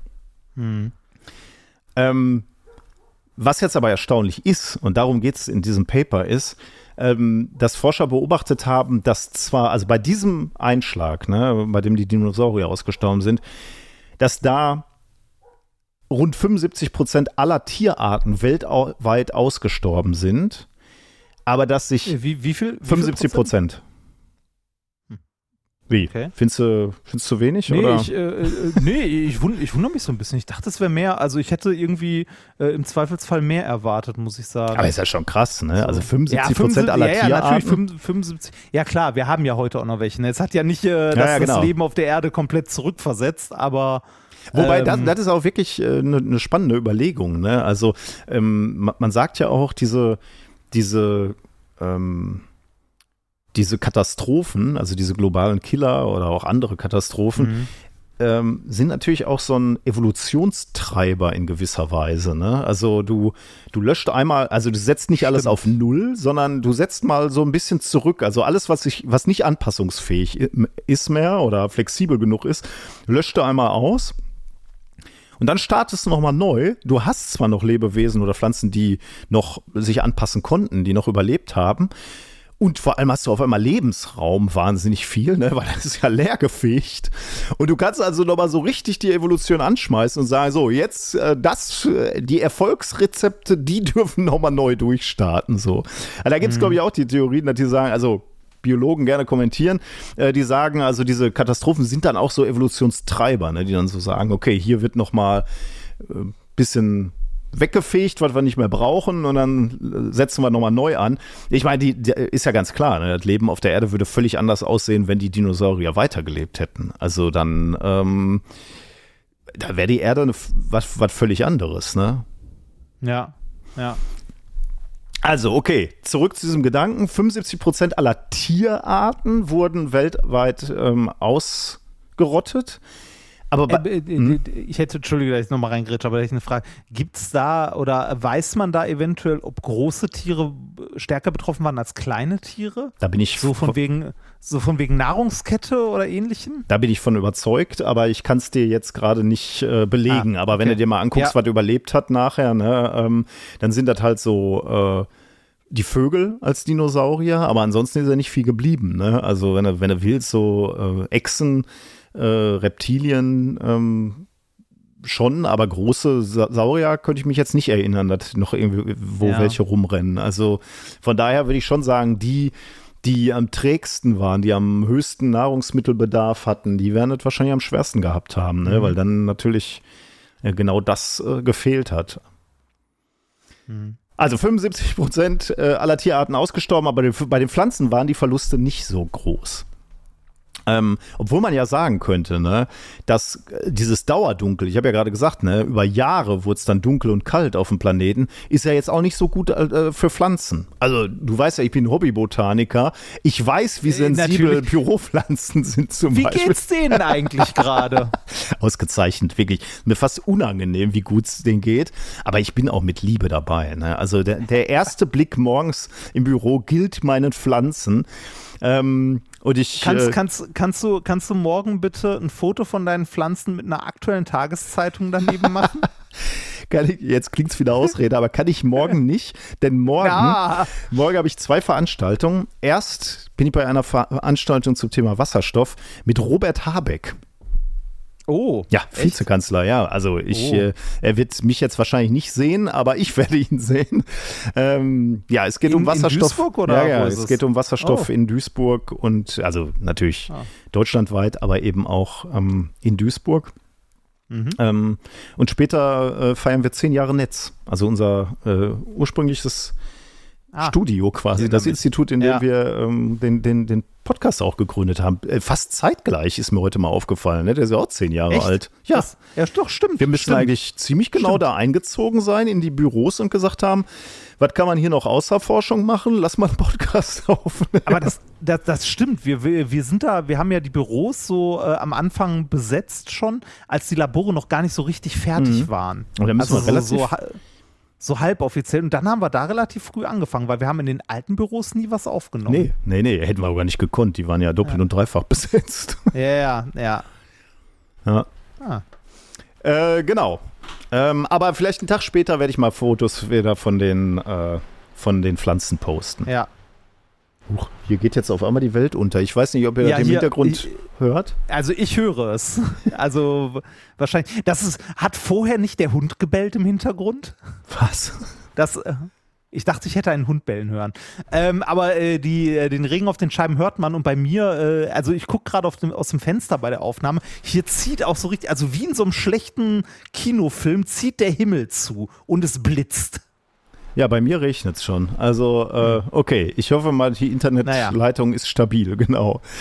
So, ähm, ich habe jetzt gerade schon gesagt, ähm, die äh, Tiere sind ausgestorben, die Pflanzen nicht so sehr. Wenn man sich jetzt etwas genauer sich anguckt, also Forschende äh, sich Fossilfunde angucken und Pollenanalysen äh, machen, dann stellt man fest, dass die Vegetation zwar in Nord- und Südamerika stark zurückging, ist ja jetzt auch nicht erstaunlich, ne? der ist ja da in mhm. Mexiko eingeschlagen, ähm, aber dass man in anderen Regionen äh, die Funde nahelegen, dass es da eigentlich keine dramatischen Einbrüche gab. Obwohl natürlich die Pflanzen überall eigentlich unter äh, Feuer, Kälte und diesem Dauerdunkel gelitten haben müssten. Mhm. Aber man sieht nicht, dass diese Vielfalt, ähm, so wie bei den, Le äh, wie, wie, bei den Tieren, äh, eingebrochen ist. Jetzt äh, ist aber wissenschaftlich jetzt so ein bisschen schwierig. Man muss sich mal fragen, wie verlässlich sind eigentlich so Fossildaten? Denn man muss sich ja fragen, warum findet man überhaupt Relikte von so Pflanzen? Ne? Also das hängt natürlich zum einen davon ab, wie viele Pflanzen gab es denn zu dem Zeitpunkt wirklich, aber auch wie gut diese Pflanzen, diese Fossilien konserviert worden sind. Ne? Und das hängt halt ganz, ganz stark von den geologischen und klimatischen Umständen ab. Also es könnte also auch sein, dass wir sagen, ähm, wir sehen gar nicht mehr so viele Pflanzen oder wir sehen viele Pflanzen, aber das ist gebiased davon, wie gut die ähm, konserviert worden sind als Fossilien. Mhm. Deswegen. Das also, äh, damit so Fossilien entstehen, müssen die ja auch irgendwie, also gerade bei Pflanzen, irgendwie in so einem Sumpfgebiet sein genau. und dann unter Luftabschluss. Ja, genau. äh, ja. Irgendwie, okay, hm, ja. Deswegen ist das nicht so ganz einfach, dann mit äh, Fossilienfunden zu machen. So, das ist halt stark gebiased und das müsste, diesen Bias müsste man so ein bisschen raus äh, versuchen rauszunehmen. Äh, deswegen haben Evolutionsbiologen jetzt was anderes probiert. Die haben sich nämlich ähm, nicht Fossilien angeguckt, sondern die haben Genanalysen gemacht. Und das haben mhm. sie ähm, publiziert in einem Paper mit dem Namen No Phyl phylogenetic evidence for angiosperm mass extinction at the Cretaceous Paleogene boundary. Published am 13. September 2023 in Bio Biology Letters. Ähm, äh, sind passenderweise Forscherinnen und Forscher von der Nationaluniversität in Mexiko. Die haben die Verwandtschaftsbeziehungen von gut 700.000 Blütenpflanzen sich angeguckt. Und zwar, wie ich gerade schon gesagt habe, auf Basis von Genvergleichen. Und damit haben sie äh, sich mal diesen mh, hm, diesen Stammbaum eigentlich angeguckt, ne? Und die Äste und Zweige in diesem Stammbaum der Angiosperm, also der, der ähm, Blütenpflanzen, äh, angeguckt. Und haben sich mal angeguckt, wie viel Äste und Zweige, Verästelungen sind denn eigentlich abgestorben, also in diesem, äh, in diesem Evolutionsbaum abgestorben, äh, durch das Massenaussterben. Und das überraschende mhm. Ergebnis war dann, dass äh, zwar natürlich viele Pflanzen sicherlich nach der Katastrophe erstmal gestorben sind, also weg waren, ähm, aber dass es, ähm, dass es eigentlich keine, dass keine Pflanzen verschwunden sind, also Pflanzenarten verschwunden sind. Also Menge natürlich schon, ne? also äh, es gab weniger Pflanzen auf der Erde. Aber so jetzt wie bei den Tieren, dass dann ganze, ähm, also die, die Dinosaurier einfach sind. weg waren, genau, Zweige weg ja. sind, das, das sieht man wohl bei diesen Angiospermen nicht so sehr. Ähm, also, also die, die, die, die Pflanzen äh, waren resistenter genau, oder? Genau, das kann man sagen, okay. ja, genau.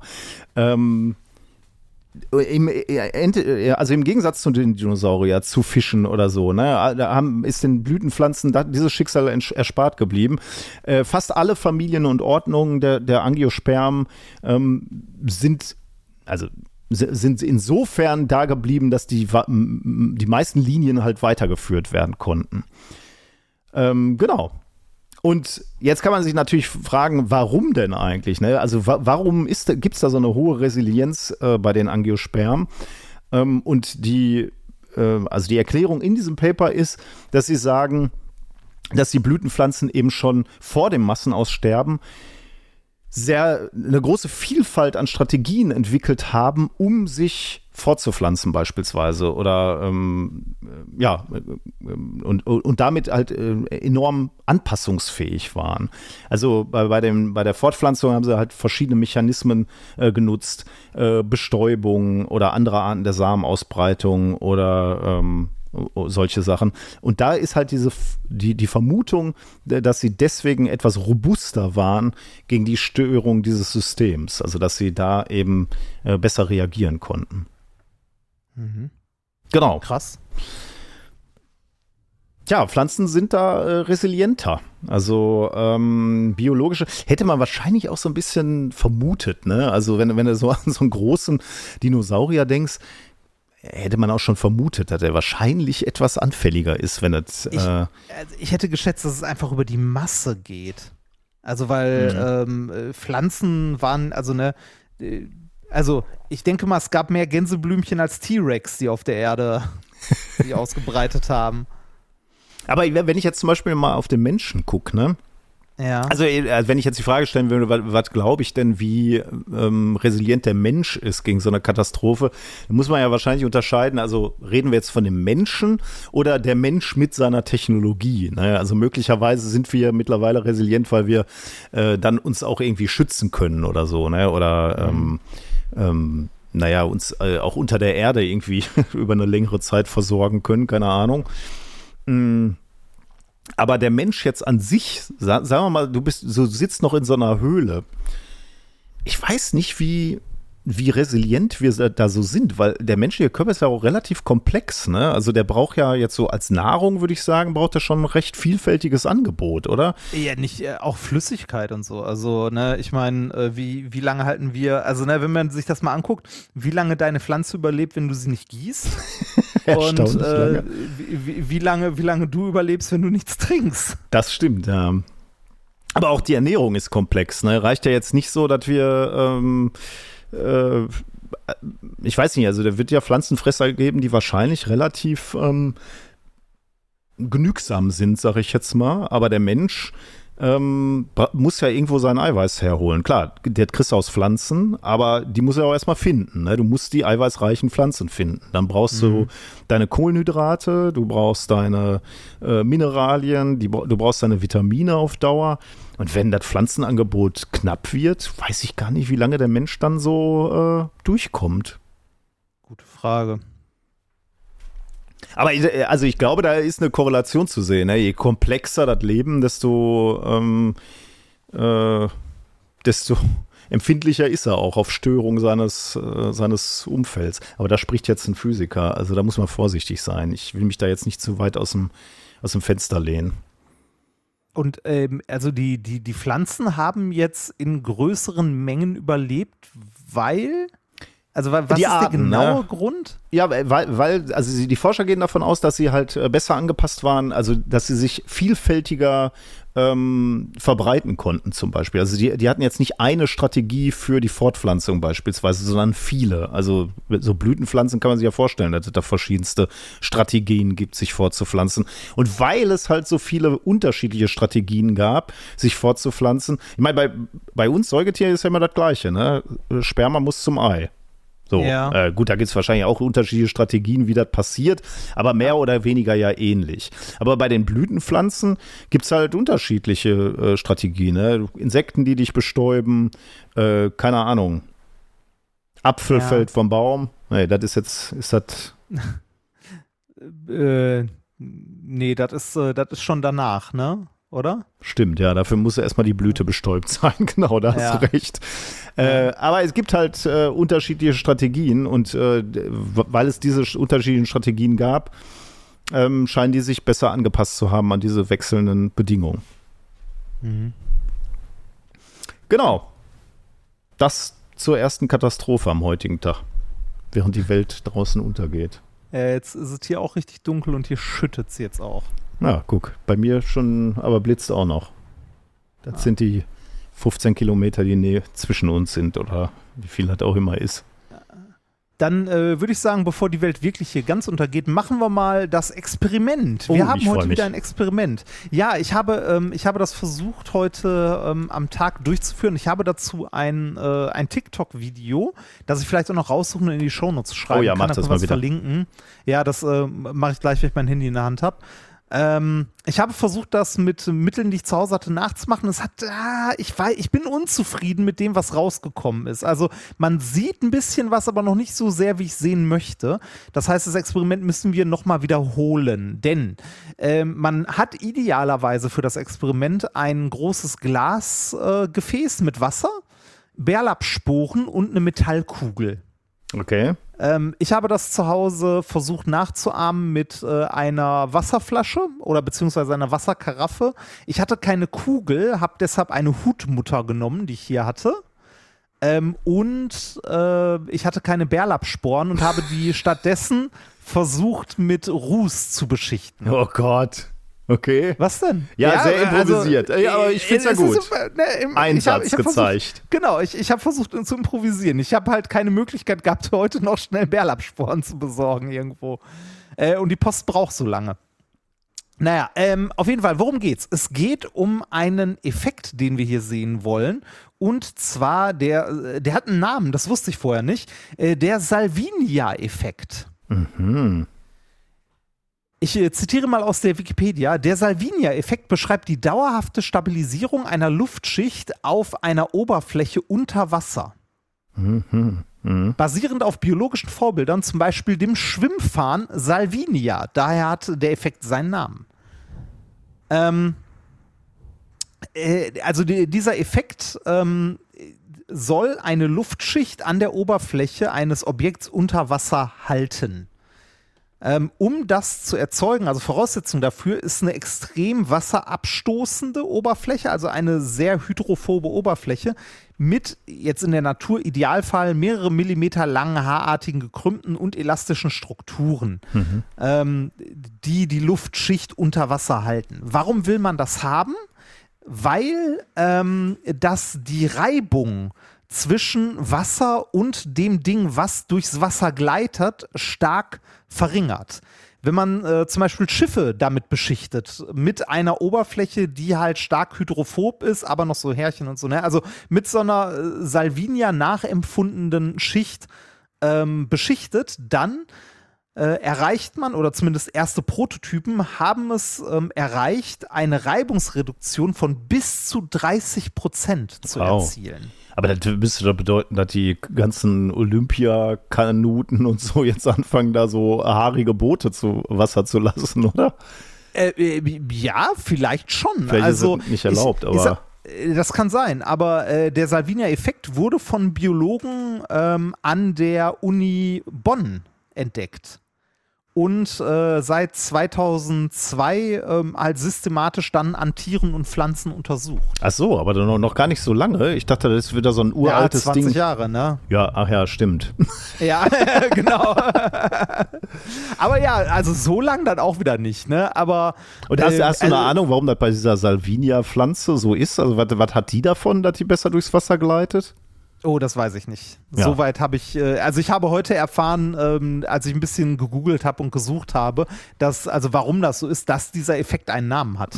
Also ähm, äh, man, man kann den in dem Video, das wir dann verlinken, auch sehr schön sehen. Also worum geht's? Es geht darum, dass man mit entsprechender Oberflächenbeschichtung eine, ähm, eine, also eine superhydrophobe Oberfläche mit bestimmten Eigenschaften erzeugen kann, die wenn man unter Wasser äh, kommt, eine Luftschicht um sich sammelt. Den Effekt haben wir schon ähnlich mal gesehen, als wir eins unserer Experimente gemacht haben, das bei YouTube ganz gut ging, äh, der Bärlappsporenhandschuh. Ja, richtig. Wenn wenn du, wenn du Wasser nimmst, da Bärlappsporen drauf, äh, also auf die Wasseroberfläche schüttest, dann kannst du mit der Hand ja ins Wasser gehen und die Hand wieder rausnehmen und die Hand bleibt trocken, weil sich die Bärlappsporen an deiner Hand ansammeln ähm, und äh, die hydrophob sind und du siehst dann deine Hand unter Wasser so silbrig glänzen, weil eine Luftschicht um deine Hand äh, gebildet ist. Mhm, ja. Und genau den Effekt möchten wir eigentlich jetzt äh, in diesem Experiment mit äh, entweder der Mutter oder der im Idealfall Kugel erzeugen.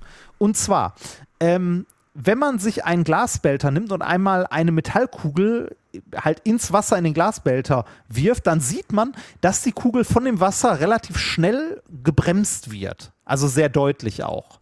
ähm, deshalb Pro-Tipp äh, aus James Bond-Filmen und ähnlichen, wenn ihr mal verfolgt werdet und jemand schießt auf euch, untertauchen. Ein Meter Wasser reicht schon. Ähm, Pro-Tipp. Äh, ähm, wenn, wenn du jetzt dieses Experiment gleich machen würdest oder uns vorschlagen würdest, ne, mit einer Kugel, einer Stahlkugel oder so, wie groß ist denn die? Ähm, die ist so, ich würde sagen, Zentimeter Durchmesser. Ah, doch, aber das, dann hat die schon richtig Gewicht, ne? Trotzdem merkt ja, man, die, dass, wenn man die, die in Wasser wirft, dass die langsam absinkt. Langsamer. Äh, nee, nicht, nicht langsam absinkt, aber abgebremst wird. Mhm. Deutlich. Ja. Ähm, wenn du jetzt aber oben auf das Wasser Bärlapsporen drauf tust und dann die Kugel reinwirfst, dann bildet sich so ein Luftfilm um die Kugel und du siehst richtig, dass sie so eine Luftblase hinter sich herzieht. Mhm. Also, ähm, dass die halt deutlich schneller durchs Wasser gleitet.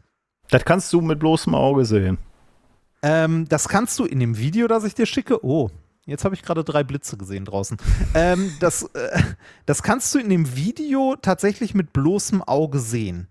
Ähm, ich guck mal kurz, ob ich das auf die Schnelle raussuche und dir schicken kann, damit du das wenigstens siehst. Ähm, ich habe ja meine Experimentesammlung auf TikTok. Da. da, wo der ähm. erfahrene Wissenschaftler nach seinen Experimenten sucht. TikTok. Richtig. So.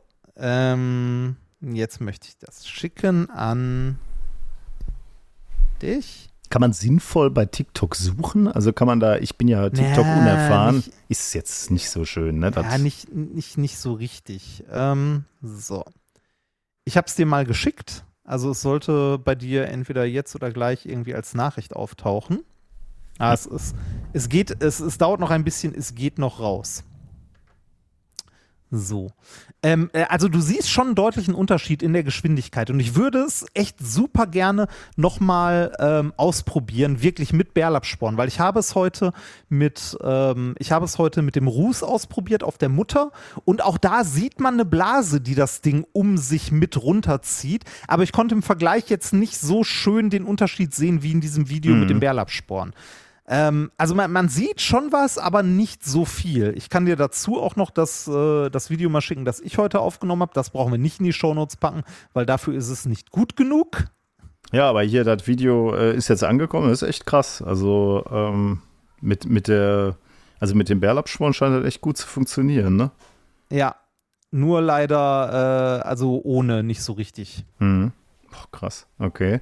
Ja, das ist spannend. Das will man auf jeden Fall nochmal nachmachen. krass, ja. wie nachher auch diese ganze Luft, die damit runtergezogen wurde, dann wieder aufsteigt. Ne? Aber das ja. sind riesige Blasen, die dann irgendwie aufsteigen. Also ähm, wie gesagt, ich habe es heute mal, kannst du mal gucken, mhm. ich habe es dir gerade nochmal geschickt, ich habe es mit der Mutter und dem Ruß probiert. Äh, ich habe es auch mit, ähm, äh, mit Zimt probiert, das hat auch nicht gut funktioniert. Ich würde es wirklich super gerne nochmal mit Bärlapsporn ausprobieren, weil ich glaube, dass der Effekt da deutlich größer mhm. ist. Also ähm, in meinem Ruß-Video von heute ist so, hm, ich glaube, die äh, deine Mutter ist jetzt auch nicht so günstig, oder? Da hängt ja wahrscheinlich wieder stark von ab, wie die gerade auf dem Wasser aufschlägt, oder? Ja, ja, das, das auch, das auch. Die ist auch nicht ganz so günstig, aber man sieht da schon, dass die eine ne Luftblase mit sich zieht. Ja, das sieht man schon, ja. Die, äh, also die Rußschicht. Ist auf jeden Fall ein Effekt, den ich gerne nochmal ausprobieren würde. Das heißt, ich brauche demnächst an meinem Triathlon Neo brauche ich so haarige Applikationen, ne? Oder ich nee, du, du, du, du musst dich vorher einmal in Bärlapsporen wälzen. Oder so, ja, stimmt. ja. Stimmt. Und dann, dann kann ich auch nicht mehr untergehen, weil ich die Luft ja direkt mitziehe eigentlich. Ne? Also, genau. super Wasserlage. Ja, interessant. Also ist, ist schon, aber weil du das gerade angesprochen hast, ähm, wüsstest du jetzt nicht, ob es Schiffe gibt, die das schon irgendwie einsetzen oder die wirklich so beschichtet werden?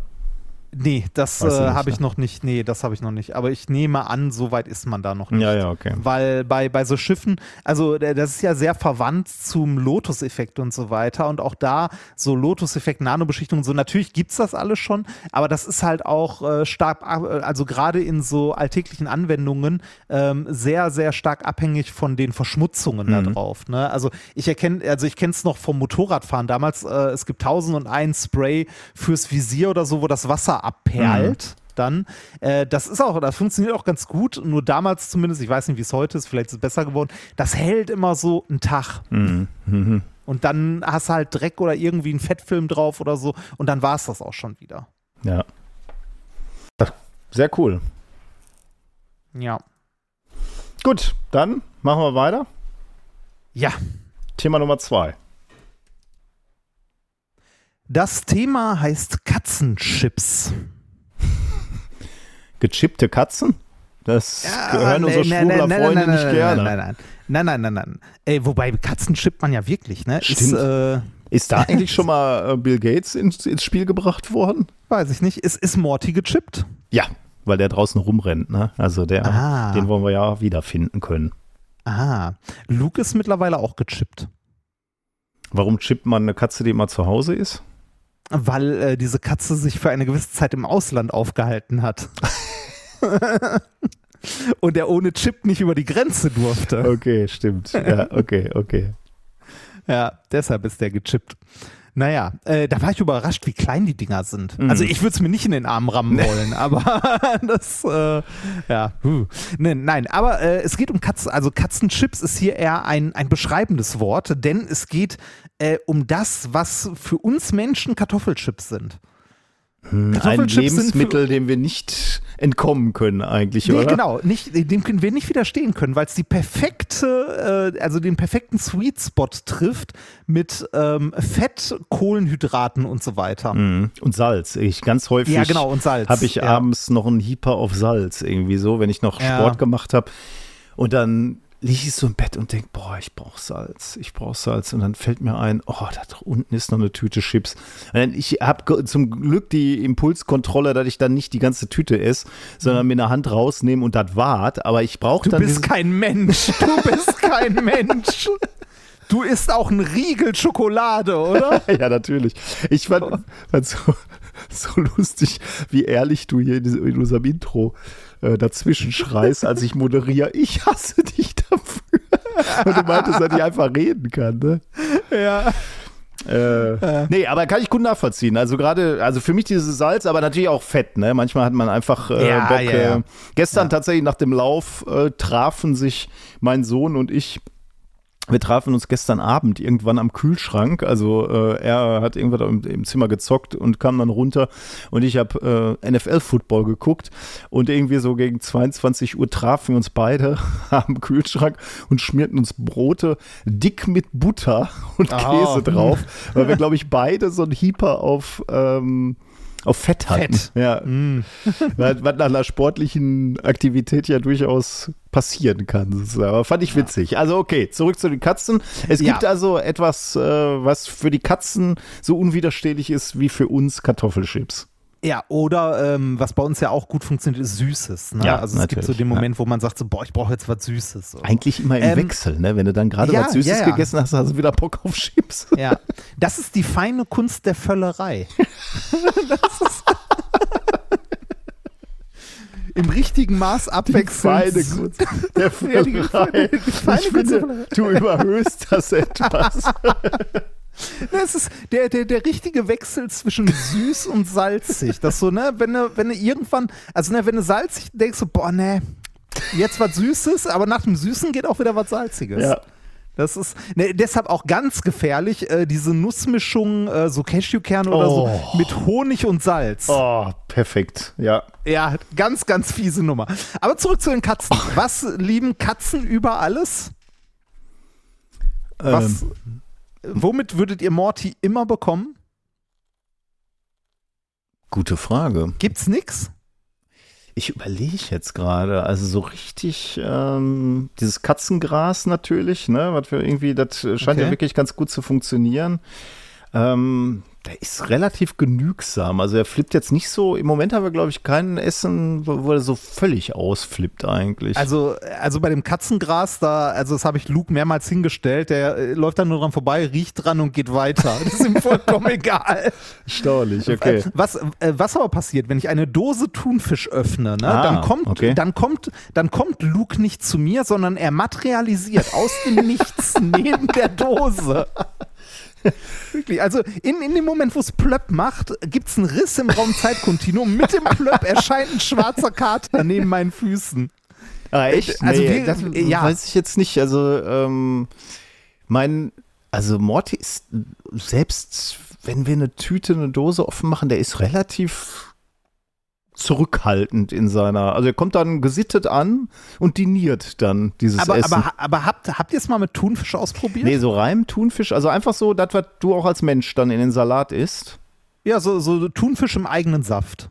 Irgendwie nicht groß wüsste gewürzt ich nicht, wann so, wir das letzte Mal offen gemacht haben. Okay, das kann ich natürlich nochmal probieren. Meinst du, da rastet er aus? Wahrscheinlich schon, ja. Hm. Weil eigentlich, also äh, Katzen mögen alle Thunfisch. Alle. Und das ist komisch, äh, denn, ähm, also wa- wahrscheinlich gibt es jetzt auch die eine oder andere Ausnahme, aber im Großen und Ganzen äh, lieben Katzen Thunfisch. Und es ist ja auch schon sprich, also nein, sprichwörtlich nicht, aber so in Comics oder so sieht man immer Katzen, äh, zu Katzen gehören Fische. So wie zu Hunde gehören Knochen, zu Katzen gehören Fische. Und eigentlich ist das komisch, denn äh, also gerade Katzen und Thunfische begegnen sich in der freien Wildbahn eher weniger. ne? und, und selbst wenn, dann ist es sehr unwahrscheinlich, dass die Katze in der Lage ist, einen Thunfisch zu erledigen. Das stimmt, Äh, zu ja. erlegen. Äh, also Thunfische sind ja riesig. Hm. Ne? Ähm, und also ein Dosenfisch davon mal ganz abgesehen, den sehen sie erst recht nicht in der Natur. Ne? Äh, auch in der evolutionären Geschichte sind die sich eigentlich, also nie begegnen, möchte ich nicht sagen, aber so in der freien Natur weniger begegnet, denn Katzen sind evolutionär eher in trockenen Wüstengebieten ähm, Hm, hm. entstanden oder haben sich dort entwickelt. Ne? Also kennen wir ja auch so von Großkatzen und so. Ähm, jetzt, die, jetzt die Frage, wieso äh, reagieren Katzen dann trotzdem so hart auf Thunfisch? Ja, gute Frage. Also ja. wa warum, warum mögen die das so sehr? Ähm, die Antwort haben ein paar Forscher jetzt gefunden, ähm, und zwar eigentlich eher zufällig, weil die eigentlich erst was anderes untersuchen sollten. Ähm, die haben ihre, äh, die, ihre Forschung jetzt in einem Paper veröffentlicht äh, mit dem Titel Umami Taste Perception and Preferences of the Domestic Cat Felis catus, an Obligate Carnivore. Erschienen am 8.8. in Chemical Senses. Ähm, Umami Ja? kam im Titel vor. Das ist ja, schon Umami interessant. Das ist Titel doch einer von diesen komischen Geschmäckern, oder? Genau, und in der Studie sollte es eigentlich erstmal nur darum gehen, ob Katzen in der Lage sind, ähm, Umami zu schmecken, also Ah. ob die einen Geschmackssinn für Umami haben. Mhm. Ähm, äh, wenn man sich mal bei uns Menschen oder generell so den Basisgeschmack anguckt, was wir an Geschmäckern wahrnehmen können, haben wir ja gerade schon gesagt, so süß und salzig ist geil. Ne? Dann bitter, ne? Scharf Genau, können bitter. wir noch wahrnehmen. Nee, scharf können wir nicht. Achso, also nee, scharf das ist, ist, Brennen. genau. sind Schmerzrezeptionen, ne? Ja, ja, genau. Äh, was haben wir jetzt? Süß, salzig, sauer Süß, haben wir salzig, natürlich noch. Genau, genau. Süß, sauer, salzig, bitter, die hattest du und, Und Umami, ne? genau, und Umami. Jetzt kann man sich fragen, was ist Umami? Ähm, äh, Umami ist, wenn ihr eine Flasche Maggi-Würze an die Kehle setzt und einmal zieht. Das ist Umami. Schöner Selbstversuch. ja. Ist äh, also so Glutamat äh, in Reinstform. Also äh, so alle, also alles, was irgendwie so Der kondensierte Chinese, oder? Ist das nicht auch. Ähm, Äh, ja, könnte man auch sagen. Also Sojasauce und Ja, so, ne? Das ist, äh, das ist Umami. Also so ähm, würzig, fleischig, irgendwie sowas in die Richtung. Ähm, ich, ich persönlich muss sagen, ich habe mir nie Gedanken darum gemacht, ob andere Lebewesen eventuell andere Sachen schmecken können. Und das ist ja eigentlich gar nicht so abwegig, ne? Weil, ähm, äh, wenn man jetzt mal sich beim unsere anderen Sinne anguckt, beim Licht, wir sehen halt nur einen kleinen Teil des elektromagnetischen Spektrums und andere Tiere können andere Teile sehen. mhm. Ja, ja. Also Das, das, was dir gerade nützlich ist, würde man immer sagen. Ne? Ja, genau. Jetzt würde ich halt bei Genau. Geschmäckern, würde ich sagen, also zumindest alles, was, was sich ähnlich ernährt wie wir. Ne? Also ich rede jetzt nicht von einer Fliege oder so, da ist Ja, äh, ja, ja. das geschenkt. Aber eine Katze ist ja noch nah genug an uns dran, würde Genau, ich hat eine sagen. Zunge und so Genau, Geschmacksrezeptoren. Und vor allem, ich meine, Geschmack macht ja auch Sinn in gewisser Weise, dass du sagst so, äh, bitter ist eher so was, wo wir äh, aufmerksam werden ne? und sagen so, äh, vielleicht jetzt nicht so das Gesündeste. Denn, äh, also ich äh, dachte immer, bitter ist auch so, so ein bisschen Wahn, Wahngeschmack. So. Ja, Während ja. süß ist jetzt so was, wo, wo ich sagen würde, deutet uns an, kohlenhydratreich, schnelle Energie, rein damit. Hau rein, ist, ne? ist eine gute Ja, Sache. genau. Ja, würde ich sagen, das sollten Katzen eigentlich auch haben, weil es halt äh, vorteilhaft ist, jetzt äh, Ja, und da- süß. Und das ist interessant, das haben Katzen nicht. Katzen können kein Süß schmecken. Ui. Weil okay. denen dafür ein bestimmtes Rezeptorprotein fehlt. Ähm, in einer anderen Studie, Aber also hauen, eine etwas hauen diese Katzenfutterhersteller, hauen die nicht auch Zucker in ihre. Weiß Äh, aber ich würde dann zumindest kann- nichts kann bringen, ne? Wenn Katzen. Nee, Katzen genau, können also- kein Süß schmecken. Nee, Katzen können kein Süß schmecken. Ähm, in einer anderen Studie haben ein paar Wissenschaftler nämlich genau das untersucht, ob Katzen süß schmecken können und haben festgestellt, dass äh, Katzen, denen sie zwei verschiedene äh, ja, Wasser hingestellt haben, keins davon bevorzugt haben. Eins süß, eins nicht süß. Also eins gezuckert, das andere nicht. Äh, und die Katzen haben beides in gleichen Mengen getrunken. Und äh, richtig erstaunlich ist sogar, die Katzen haben auch dann immer noch das Süße genauso viel wie das andere getrunken, wenn sie, also wenn es ihnen davon schlecht ging. Die vertragen das nämlich eigentlich gar nicht so gut, denn äh, Katzen ah, können Zucker nicht so gut abbauen. Hm. Und ähm, die Katzen haben selbst dann noch von dem süßen Wasser weiter getrunken, obwohl sie schon negative Folgeerscheinungen davon hatten, sowas wie Dehydri äh, Dehydration und Durchfall. Weil sie es nicht geschmeckt haben. Ey, Wahnsinn, okay. Genau. Vielleicht sind Katzen deswegen so gemein, weil sie durchs Leben gehen müssen, ohne. Katzen sind doch nicht gemein. Was? Ah, ja. Es sind kleine egoistische Psychopathen, aber gemein. Okay, Ja. krass. Okay. ähm, genau, in, in dieser anderen Studie wurden äh, verschiedene Gene untersucht, unter anderem das TAS1R2 und TAS1R3. Ähm, das ist die Kombi an Genen, die für die Geschmacksrezeptoren verantwortlich ist. Und bei äh, Hunden, Menschen, Mäusen und Ratten hat man in diesen Genen 240 Basenpaare im TAS1R2 gefunden, die bei den Katzen gefehlt haben. Und zwar auch bei Großkatzen, also generell. Ne, also sowohl euer Stubentiger Mhm, als auch der mhm. Löwe im, im Zoo. Äh, und genau diese fehlenden Basenpaare sorgen dafür, dass äh, die kein Süß schmecken konnten. Weil die entsprechenden Rezeptoren dafür dann Okay. fehlen. Also die nicht in der Lage sind, das wahrzunehmen. Deshalb ist Zucker und vor allem Süßstoffe, wenn ihr Süßstoffe zu Hause rumstehen habt, seid damit sehr vorsichtig, wenn ihr Katzen habt. Das ist für die sehr ungesund bis hin zu gefährlich, weil das dafür sorgen kann, dass deren äh, Blutzucker ähm, halt entweder in, komplett in die Höhe schnellt oder komplett in den Keller geht. Ähm, und das kann für die kleinen Tierchen sehr, sehr gefährlich werden. Also nicht so rumstehen lassen. Aber warum können die das nicht? Ähm, das ist eine gute Frage. Äh, das ist so ein bisschen Henne-Ei-Problematik. Denn evolutionär kann man sagen, ähm, verlieren Lebewesen Eigenschaften, die sie nicht brauchen. Ne? Also, Mhm. ja, klar. äh, also- was nicht benutzt wird, Ja, verschwindet ja. irgendwann. Mhm. Und äh, evolutionär gesehen sind Katzen ja eher Karnivore, also Fleischfresser. Mhm. Mhm. Die jagen äh, ne, kleinere Tierchen und so und fressen die. Und ähm, äh, da braucht man keinen, äh, keinen Süßgeschmackssinn, Mhm. sondern ja. eher einen anderen. Und deshalb könnte man sagen, der ist vielleicht verloren gegangen dadurch. Ne? Ja.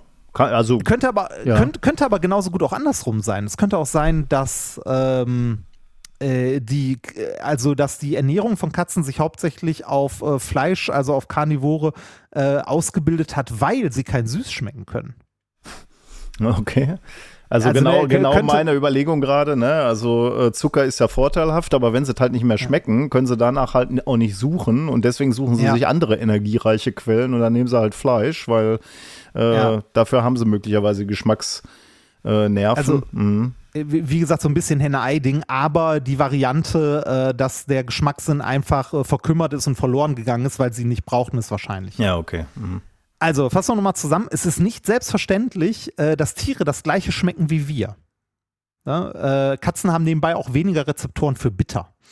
Ähm, äh, das fand ich schon mal eine erstaunliche Erkenntnis, aber wie gesagt, das war das alte Paper. In dem neuen Paper, um das es hier geht, von dem ich vorhin den Namen vorgelesen habe, da ging es darum, dass sie untersuchen wollten, äh, wie es denn mit dem Geschmackssinn Umami bei Katzen aussieht. Mhm. Und äh, auch hier sind die beiden Gene, das TAS1R1 äh, und TAS1R2, untersucht worden. Äh, die kodieren nämlich äh, neben den Geschmacksrezeptoren für süß auch die Proteine, die einen Geschmacksrezeptor für Umami bilden. Ähm, und äh, um das zu untersuchen, haben sie hier eine Biopsie an einer Katzenzunge, also an einer Katze durchgeführt, die äh, aus anderen Gründen eingeschläfert werden musste, nicht für das Experiment, das wird nochmal betont.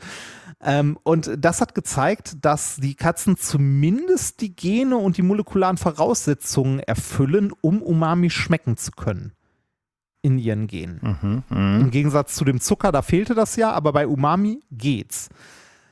Allerdings hat sich bei, äh, beim Vergleich der Proteine, die durch die Gene kodiert wurden, im Vergleich zu denen von uns Menschen trotzdem nochmal ein deutlicher Unterschied gezeigt. Bei Menschen sind für die Wahrnehmung von Umami vor allem zwei, äh, also zwei Aminosäuren verantwortlich und ähm, die waren bei der Katze mutiert, also in dem Gen der Katze. Um zu untersuchen, wie sich diese Mutation auswirkt, haben die Forscher ähm, Zellen produziert, die den Katzen-Umami-Sensor an der Oberfläche trugen und dann diese Zellen verschiedenen Aminosäuren und Nukleotiden ausgesetzt, um zu gucken, ob und wie die an die Rezeptoren andocken oder wie die darauf reagieren. Mhm. Man wollte halt gucken, ob diese Geschmackssensoren tatsächlich dazu in der Lage sind, Umami auch wahrzunehmen. Ja, ja. Nur weil sie vorhanden sind, heißt das ja nicht, dass sie auch ordentlich funktionieren. Ähm, Ergebnis, ja, der Rezeptor reagiert auf Umami, aber anders als beim Menschen. Äh, die Bindungsstelle, an der bei den Menschen halt die Aminosäure zum Beispiel Glutamat oder Aspartat andockt, das ist das, mhm. das sind die Aminosäuren, die für uns ähm, ja so der Umami-Sensation äh, ja, ja. äh, sind, also Fondor. Maggi nennt es Fondor. mein Gott. Das ist auch ein Zeug, oder? Gibt es das immer noch? Ja. Weiß nicht, meine Oma hatte das noch im ja, Regal. Das, das hätte ich jetzt halt auch gesagt. So, ich hatte, also, du muss das gewesen sein, die 90er wahrscheinlich, ne? Möglicherweise auch schon die, die späteren Zeiten. Ja, äh, gibt es immer noch. Ich hatte einen Kollegen, ähm, da sind die Eltern immer auf dem, auf dem Campingplatz gefahren. Äh, und er ist mit seiner Schwester allein zu Hause geblieben. Äh, der war Gitarrist in unserer Band. Wir haben dann äh, Mucke gemacht und dann sind wir äh, mhm. freitagsabends dann häufig zu ihm noch nach Hause, weil er halt der Einzige war, bei dem die Eltern nicht, nicht da waren das ganze Wochenende und haben noch ein bisschen äh, was auch immer gemacht. Und ähm, der hatte immer irgendwie also als, als Versorgung fürs gesamte Wochenende hatte der Nudeln und Fondor. Der hat Nudeln mit Fondor gegessen, das ganze Wochenende. Ja, geil. Und das war so für mich wie das Grauen irgendwie. Äh, Gibt es das noch? Also äh, kann man Fondor noch kaufen? Fondor, ja, man kann, man kann, also auf, äh, auf maggi.de gibt es es noch. Äh, Maggi Fondor, 200 Gramm Dose. Äh, Maggi Fondor verleiht vielen verschiedenen Gerichten den letzten geschmacklichen Pfiff. Das beliebte Würzmittel in der markanten gelb, äh, gelb-roten Dose unterstreicht den Eigengeschmack der Speisen. Ja, klar. Und das, äh, das ist auch geil, ne? Unterstreicht den Eigengeschmack der Speisen und das bereits seit 1954. Ich habe gerade mal gegoogelt, mal was, woraus besteht Fondor? ja. Jodiertes Speisesalz, Salz. Geschmacksverstärker Mononatriumglutamat, Maltodextrin, Palmfett, Aromen, Gewürze, Kräuter und dann geht's weiter. Kann Sellerie, Eier, glutenhaltiges Getreide, Milch, Senf und Soja enthalten. Ja. Das ist Schön. also die, die, offizielle Zutatenliste von Maggi äh, führt auch in folgender Reihenfolge. Maggi oder Fondor? Jod, äh, also Fondor ist von Maggi. Ah. Also von der Marke Maggi. Ähm, äh, das, was du als, was wir im Ruhrpott allgemein als Maggi bezeichnen, ist Maggi-Würze. als, als Fachbegriff. Ja. Ähm, äh, die Zutaten von Maggi Fondor sind Jodsalz an erster Stelle, an zweiter Stärke und an dritter Mononatriumglutamat. Hatten wir ja gerade auch schon bei Fondor, ne? Ja, ja. Das, also, im Grunde ist das Geschmacksverstärker pur. Aber also das ist das, was unsere Umami-Rezeptoren anspricht. Ne? Also diese, äh, diese aktivierenden Aminosäuren. Ich muss leider noch mal kurz aus der, der Wikipedia zitieren. Seit 2002 gibt es Kräuterfondor, eine Variante mit getrockneten Kräutern, sehr gut. Für die Gastronomie gibt es eine Großpackung von 1 Kilogramm, sowie seit 2005 Megafondor, Megafondor. als Granulat in Großpackung von 900 Gramm und 12 Kilogramm. Megafondor. Megafondor Man. Geil. Wahnsinn. Mega von äh, Wahnsinn. Bei also, Schuppenflechte und Lebererkrankungen sollte es wegen einiger der Inhaltsstoffe nicht verwendet werden. ich glaube ganz ehrlich, wenn man gesund kocht, sollte es nirgendwo verwendet werden. Ja, wer keine Lebererkrankung hat, hat es danach vermutlich. Ja. Ach Gott. Ja, krass. Nee, aber äh, gibt's noch. Also im Grunde ist das, also es ist noch nicht Glutamat in Reinform. Du kannst ja auch Glutamat in Reinform kaufen, wenn du möchtest. Oh, guck mal, ne? hier ist aber unter Literaturangaben in dem Wikipedia-Artikel ähm, erste Literaturhinweis Diabetes. So bleiben ihre Nieren gesund, erkennen sie ihr persönliches Risiko individuell anpassen, so finden sie Hm. zur optimalen Ernährung nierenfreundlich kochen. Vielleicht ist Fondor Ach, dein neues Gewürz. Keine Ahnung. Schauen wir mal. Wie sie ihre Lieblingsgerichte einfach umstellen. Wahnsinn, du kannst, äh, du kannst, äh, ich, mir war es nicht bewusst, aber du kannst auch Glutamat in Reinform als Geschmacksverstärker einfach kaufen. Also wirklich einfach Mononatriumglutamat. Ja. So für eine, für eine Prise Ab auf die dafür. Suppe oben drauf. Ja.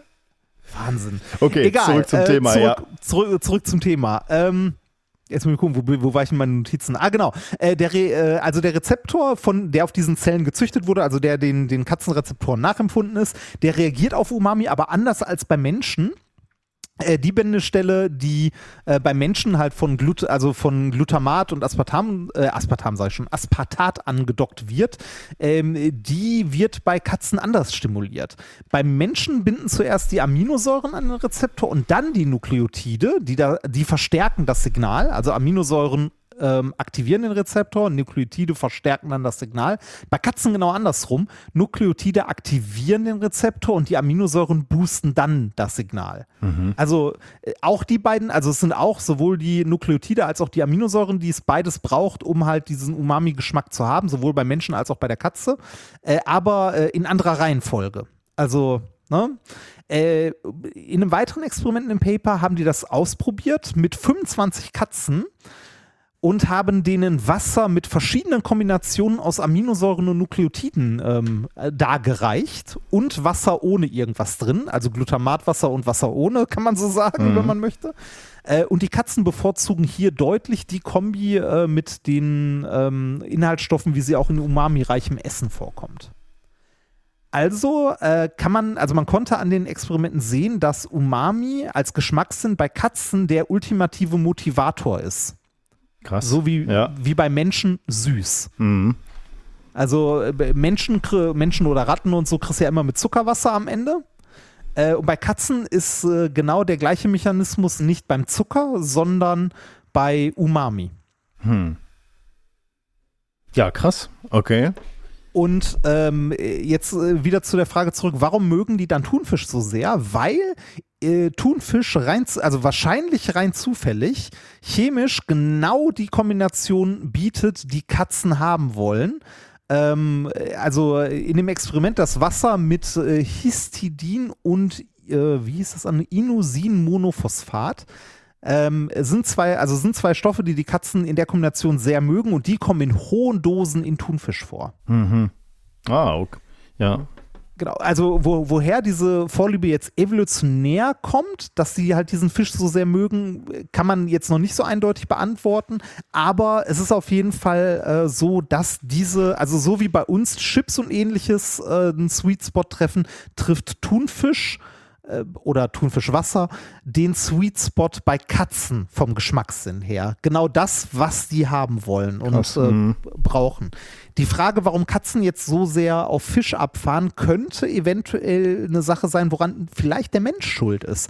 Weil Katzen äh, evolutionär ja auch äh, domestiziert, also nicht so domestiziert wie Hunde, aber äh, sie leben zumindest auch mit Menschen zusammen, schon seit ein paar Jahrhunderten oder sogar Jahrtausenden, wenn man sich äh, alte Zeichnungen von, von Ägyptern und so anguckt. Und auch da äh, haben sie schon Fisch verzehrt der beim Mensch zum Beispiel, weiß nicht, beim Fang übergeblieben ist oder ähnliches. Mhm. Ja, cool. Also okay. eventuell hat es sich, eventuell, also äh, reine Spekulation, aber eventuell hat es sich für Katzen als evolutionär sinnvoll herausgestellt, bei Menschen zu sein und äh, in der Kombination halt auch Fisch Mhm. zu bekommen. Mhm. Ja. Ja, krass. Ja, Wieder viel gelernt hier im Gastronomie-Podcast. Wir haben heute Ja, viel über Essen geredet. Ja, ich habe auch Hunger wie sonst was. Ich habe nämlich seit gestern, ich habe, also ich habe morgen eine, äh, eine, also wenn ihr das hier hört, liege ich beim Arzt und habe eine Krebsvorsorgeuntersuchung bezüglich äh, Darmkrebs. Das heißt, ich habe morgen eine Darmspiegelung, habe das letzte, die letzte feste Nahrung gestern Abend zu mir genommen, heute eine Suppe gegessen. Oh Gott. Eine gute Buchstabensuppe. Und das nach 10 äh, Kilometer Lauf, ne? Also du musst ja, ja noch hab, ein Defizit hab, haben eigentlich, oder? Also ich bin fett, nein. Ähm, ich, habe, ich, ich, habe, ich habe gestern Abend äh, mir äh, was Schönes bei den Kumpir-Kumpels bestellt. Das war sehr, sehr lecker. Ähm, und äh, wie gesagt, heute dann eigentlich nur Suppe, also so, so eine Nudelsuppe heute Mittag noch gegessen als letzte feste Nahrung. Und seitdem nur getrunken, äh, unter anderem ein Liter Abfüllmittel. Sehr schön. Hm. Super. Kann ich sehr empfehlen. Oh und ich stelle mir einen Wecker heute Nacht um fünf, um nochmal einen Liter zu trinken. Yes! Oh Gott, okay, du erzählst uns beim nächsten Mal wird wahr, ne? Ja, das äh, Willkommen beim Medizin-Podcast. ja. Naja. Machen Man wir noch wird halt älter. Genau, ja. So. Lass uns noch einen lustigen Schwurbel machen. Wobei, so ja, lustig bitte. war der in diesem Fall für mich nicht, denn äh, er geht mir sehr nah. Ich kaufe ja kritiklos alles, was man fürs Fahrrad an Hightech kaufen kann. Ne? Also du ja. erzählst mir, dass ich ein halbes Watt spare, selbstverständlich kaufe ich es.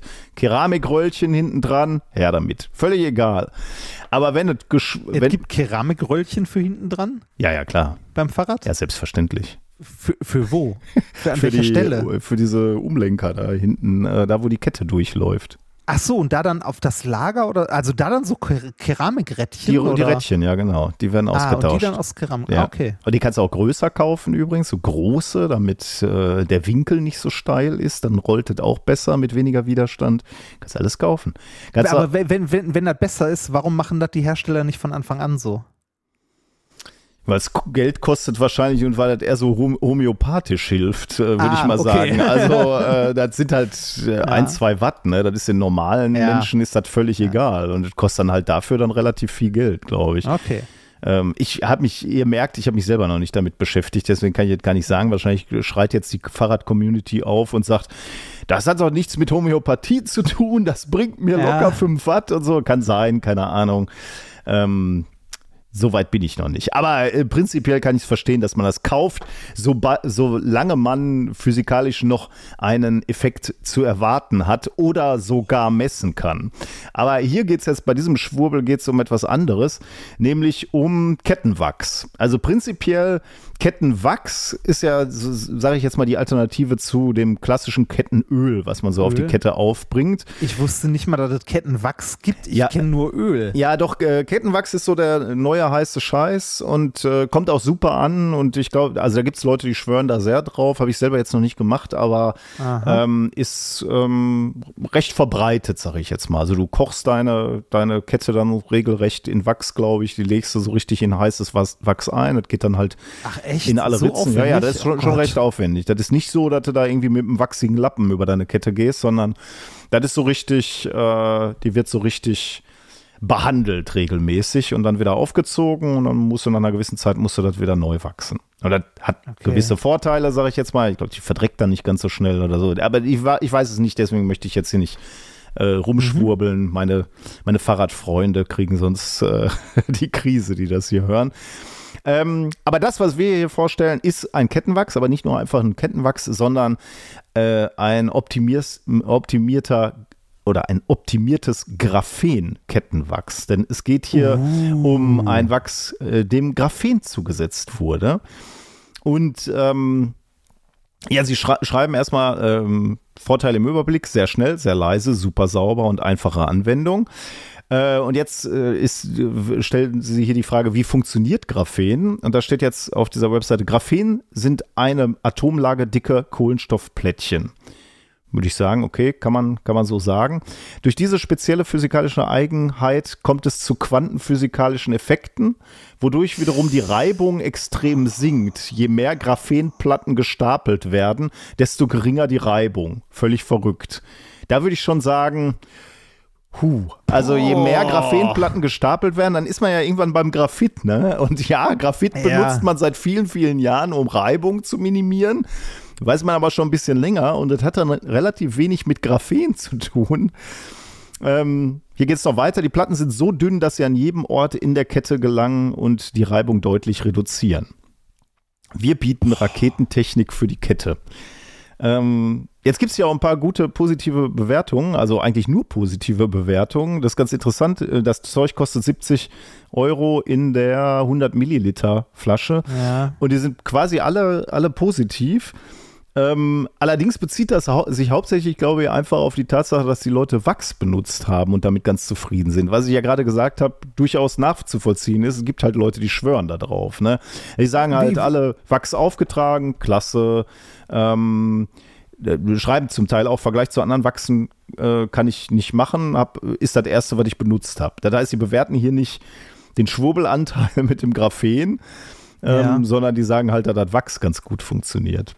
Äh, äh, die verkaufen neben Graphenkettenwachs auch noch Graphitkettenwachs. Ach, guck mal, ist das billiger? äh, eigentlich. Ja, kostet nur ein Drittel knapp. Aber ist doch viel nee, mehr. Hälfte, Hälfte. Ist doch viel mehr Kohlenstoff drin wahrscheinlich, oder? Ja.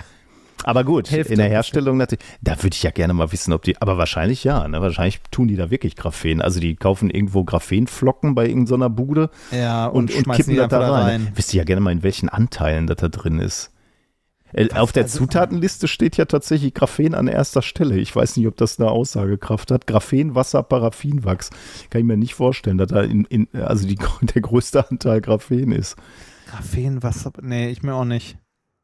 Das, warte mal, steht, bei, steht beim Graphit auch Graphit als erstes? Was haben wir da? Zutaten? Glutamat? Nein. Ähm, da steht gar nichts. Oder? Oder sehe ich jetzt noch nicht? Äh, ich habe es gerade nicht mal gefunden. Dein, achso, Graphen-Heißwachs, Kaum. meinst du? Nee, nee, Grafit, nee, da war ich ja gerade. Äh, äh, Graphit-Kettenwachs. Wenn ah. du auf Shop gehst, mhm. Mhm. Also äh, ich finde es eh komisch. Also die verkaufen also Heißwachs in so Blöcken, den er wahrscheinlich ah, wirklich ja. in so einem mhm. irgendwo schmelzen muss, um die Kette drin einzulegen. Und dann äh, irgendwie verkaufen die auch Wachs irgendwie, was weiß ich, gelöst in Fläschchen zum Draufträufeln. Ich weiß nicht warum oder wie. Also aber hier, guck mal, äh, das ist schon so, ne? Graphenkettenwachs 69 Euro und äh, also Graphit äh, 26, ne? Hattest du gerade ja, wahrscheinlich auch schon ja, gesagt. Ne? Genau, ne? so, und der so ohne Kohlenstoff drin nur 12 Euro. Ich würde ja super gerne sehen, äh, wie sie die mal gegeneinander antreten lassen und ernsthaft was messen. Also kannst du mir nicht erzählen, dass du da irgendwas drin misst, ob du da äh, ob du da Graphen drin hast oder nicht Graphen drin hast. Also ich, beim Graphit könnte ich mir sogar noch vorstellen, dass man was messen kann, aber Graphen no chance. Also da hast du keine, ja. keine Reibungsoptimierung, wenn du da nanoskopische Partikel reinkippst, äh, die dann sich also kann ich mir nicht vorstellen, das irgendwas. Da reibt da auch nicht effizi äh, effizient dann äh, die Graphenlagen gegeneinander. Das kannst du mir doch nicht erzählen. Also ich auch nicht. Also glaube ich nicht. Das ist. Also das kannst du am Fahrrad nicht messen, dass das irgendeinen Unterschied macht. Also, das ist so ein. Äh, wobei ich beim Nachdenken ne, über diesen Schwurbel habe ich nachgedacht, eigentlich habe ich heute gedacht, auf dem Weg nach Hause, es müsste so Kategorien des Schwurbels geben. Und zwar Kategorien, die zunehmend verwerflicher werden. Und das ja. hier, würde ich tatsächlich sagen, ist die absolute Einstiegsklasse. Ja. Die, die habe ich mal Technologieschwurbel genannt. Also zum Beispiel Graphen-Kettenwachs oder unsere Freunde aus dem HiFi-Bereich, die machen ja auch allen möglichen Käse. Ne? Ja, also ja, entkoppelte Stecker oder äh, Schwingungsdämpfer und so, wo sie dann glauben, die könnten was hören. Ne? Dann musst du ja, viel Geld bezahlen. Ir irgendwelche Stoffummantelungen für Klingeldraht. Genau, äh, ja. Ne? Dann zahlst du ganz viel Geld. Ähm, hast aber irgendwie so das Gefühl, dein, dein Audio-Device ist besser. Oder in meinem Fall jetzt, das Fahrrad ist besser, ne? weil ich jetzt Kettenwachs benutzt habe. Also Graphen-Kettenwachs benutzt habe. Äh, ist natürlich irgendwie so ein bisschen gut. Verkaufst du was, was du nicht nachmessen kannst, vermutlich. Finde ich schon hart, aber du sagst den Leuten halt, du merkst, das ist super. Ja. Einstiegsdroge im Schwurbel würde ich. Technologieschwurbel, Einstiegshürde. Okay, kann man machen, finde ich so mittelverwerflich. Nächste Kategorie würde ich sagen, ist Selbsthilfeschwurbel. Verkaufst den Leuten Steine die gegen Depressionen helfen oder Horoskope, würde ich so sagen, ist, ist, ist sowas. Also Steine gegen Depressionen. Ja, das ist schon hart. hart. Ja, ja, das stimmt. Das ja, ja, das ist schon zu hart. Ne? Äh, Glückssteine, sag ich mal. Glückssteine. Ja, ja. Äh, Talismänner, sowas. Horoskope ist Selbsthilfe Schwurbel.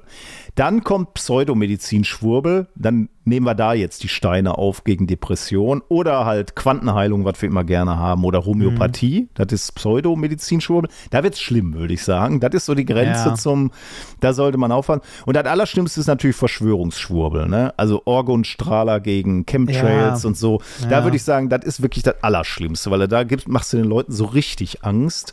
Also so ja, so äh, existenzielle Angst. Ja, ich meine, in dieser Pseudomedizin möglicherweise auch schon, ne? wenn du da mit Krebsheilung und so anfängst, natürlich ja. auch. Aber, ähm, aber ich, ich merke, es gibt da so Unterteilungen, so Stufen, wo ich sage so, okay, da habe ich noch eine gewisse Akzeptanz für. Da ist es halt nur Nepp irgendwie. Aber dann wird es, halt, also bei Technologieschwurbel finde ich, ist nur Nepp einfach. Du, die ziehen dir einfach nur Geld aus der Tasche. Bei Pseudomedizin-Schwurbel, da wird es ja schon gefährlich. Ne? Also da kannst du ja Leute auch, ähm, wenn die dann äh, keine richtigen äh, Medikamente mehr nehmen, dann äh, gefährdet es ja auch ihre Gesundheit. Dann wird es, genau, dann wird es äh, richtig problematisch, würde ich sagen. Das müssen wir mal irgendwie bei Zeiten etwas genauer also untersuchen. Ja, ne? das müssen wir mal genauer angehen. Das müssen wir viel wissenschaftlicher angehen, demnächst, unseren Schwurbel. Aber für heute soll es reichen, denke ich. Äh, dieser, äh, dieser Kettenwachsschwurbel kommt aus Solingen, ne? das ist gar nicht so weit weg. Ja, ich, ja, was soll ich jetzt, äh, was soll ich da sagen? Ich habe, ich würde da gerne einfach mal Messungen sehen. Ne? Ich weiß nicht, ob. Äh, ich glaube nicht, dass es die geben wird. Wird es nicht geben, ne? Das äh, kann ich mir auch nicht vorstellen, ehrlich gesagt. Nee, ich auch nicht. Das ist, äh, ja. Ja, aber es ist schon von, also wenn man das mal googelt, ähm, sieht man schon irgendwie zwei, drei Testergebnisse und so. Ist halt alles, also äh, nichts Belastbares, aber jede Menge äh, anekdotische Evidenz. Also nochmal ganz klar sagen, nichts gegen Kettenwachs. Ne? Kettenwachs ist, äh, ist eine Sache, nee, die kann man um machen. Graphen. Genau, es geht um das Graphen, was du da reinmachst. Ja. Genau, okay. Sind wir durch? Ja. Ähm, das schaffen wir heute wirklich mal unter zwei Stunden. Das ist ja unfassbar. Äh, Wahnsinn. Knapp, aber wir haben es geschafft. Mein Magen dankt. Dann alles Gute dir morgen. Ähm, ich ähm, richte Robert Habeck Grüße aus. Ja, bitte. Ich vermute, der möchte ja mal kurz mit mir sprechen alleine. Da gehe ich jetzt mal schwer von aus. Alles andere wäre sch schwere Enttäuschung. Ich mein, warum, ist, warum ist er sonst da? also, bitte. Der kommt doch nicht. Äh, warum, warum sollte ein Minister nach Duisburg kommen? Ja, das kann eigentlich nur für mich sein. Genau, schauen wir mal. Ähm, ich werde berichten, du wirst auch berichten. Dann war das methodisch inkorrekt Folge. Ich habe meine Shownotes äh, verklickt. Warte kurz. Das war methodisch 268. inkorrekt. 268, vielen Dank. Vom 19.09.2023. Macht's gut, bis in einer Woche. Tschüss.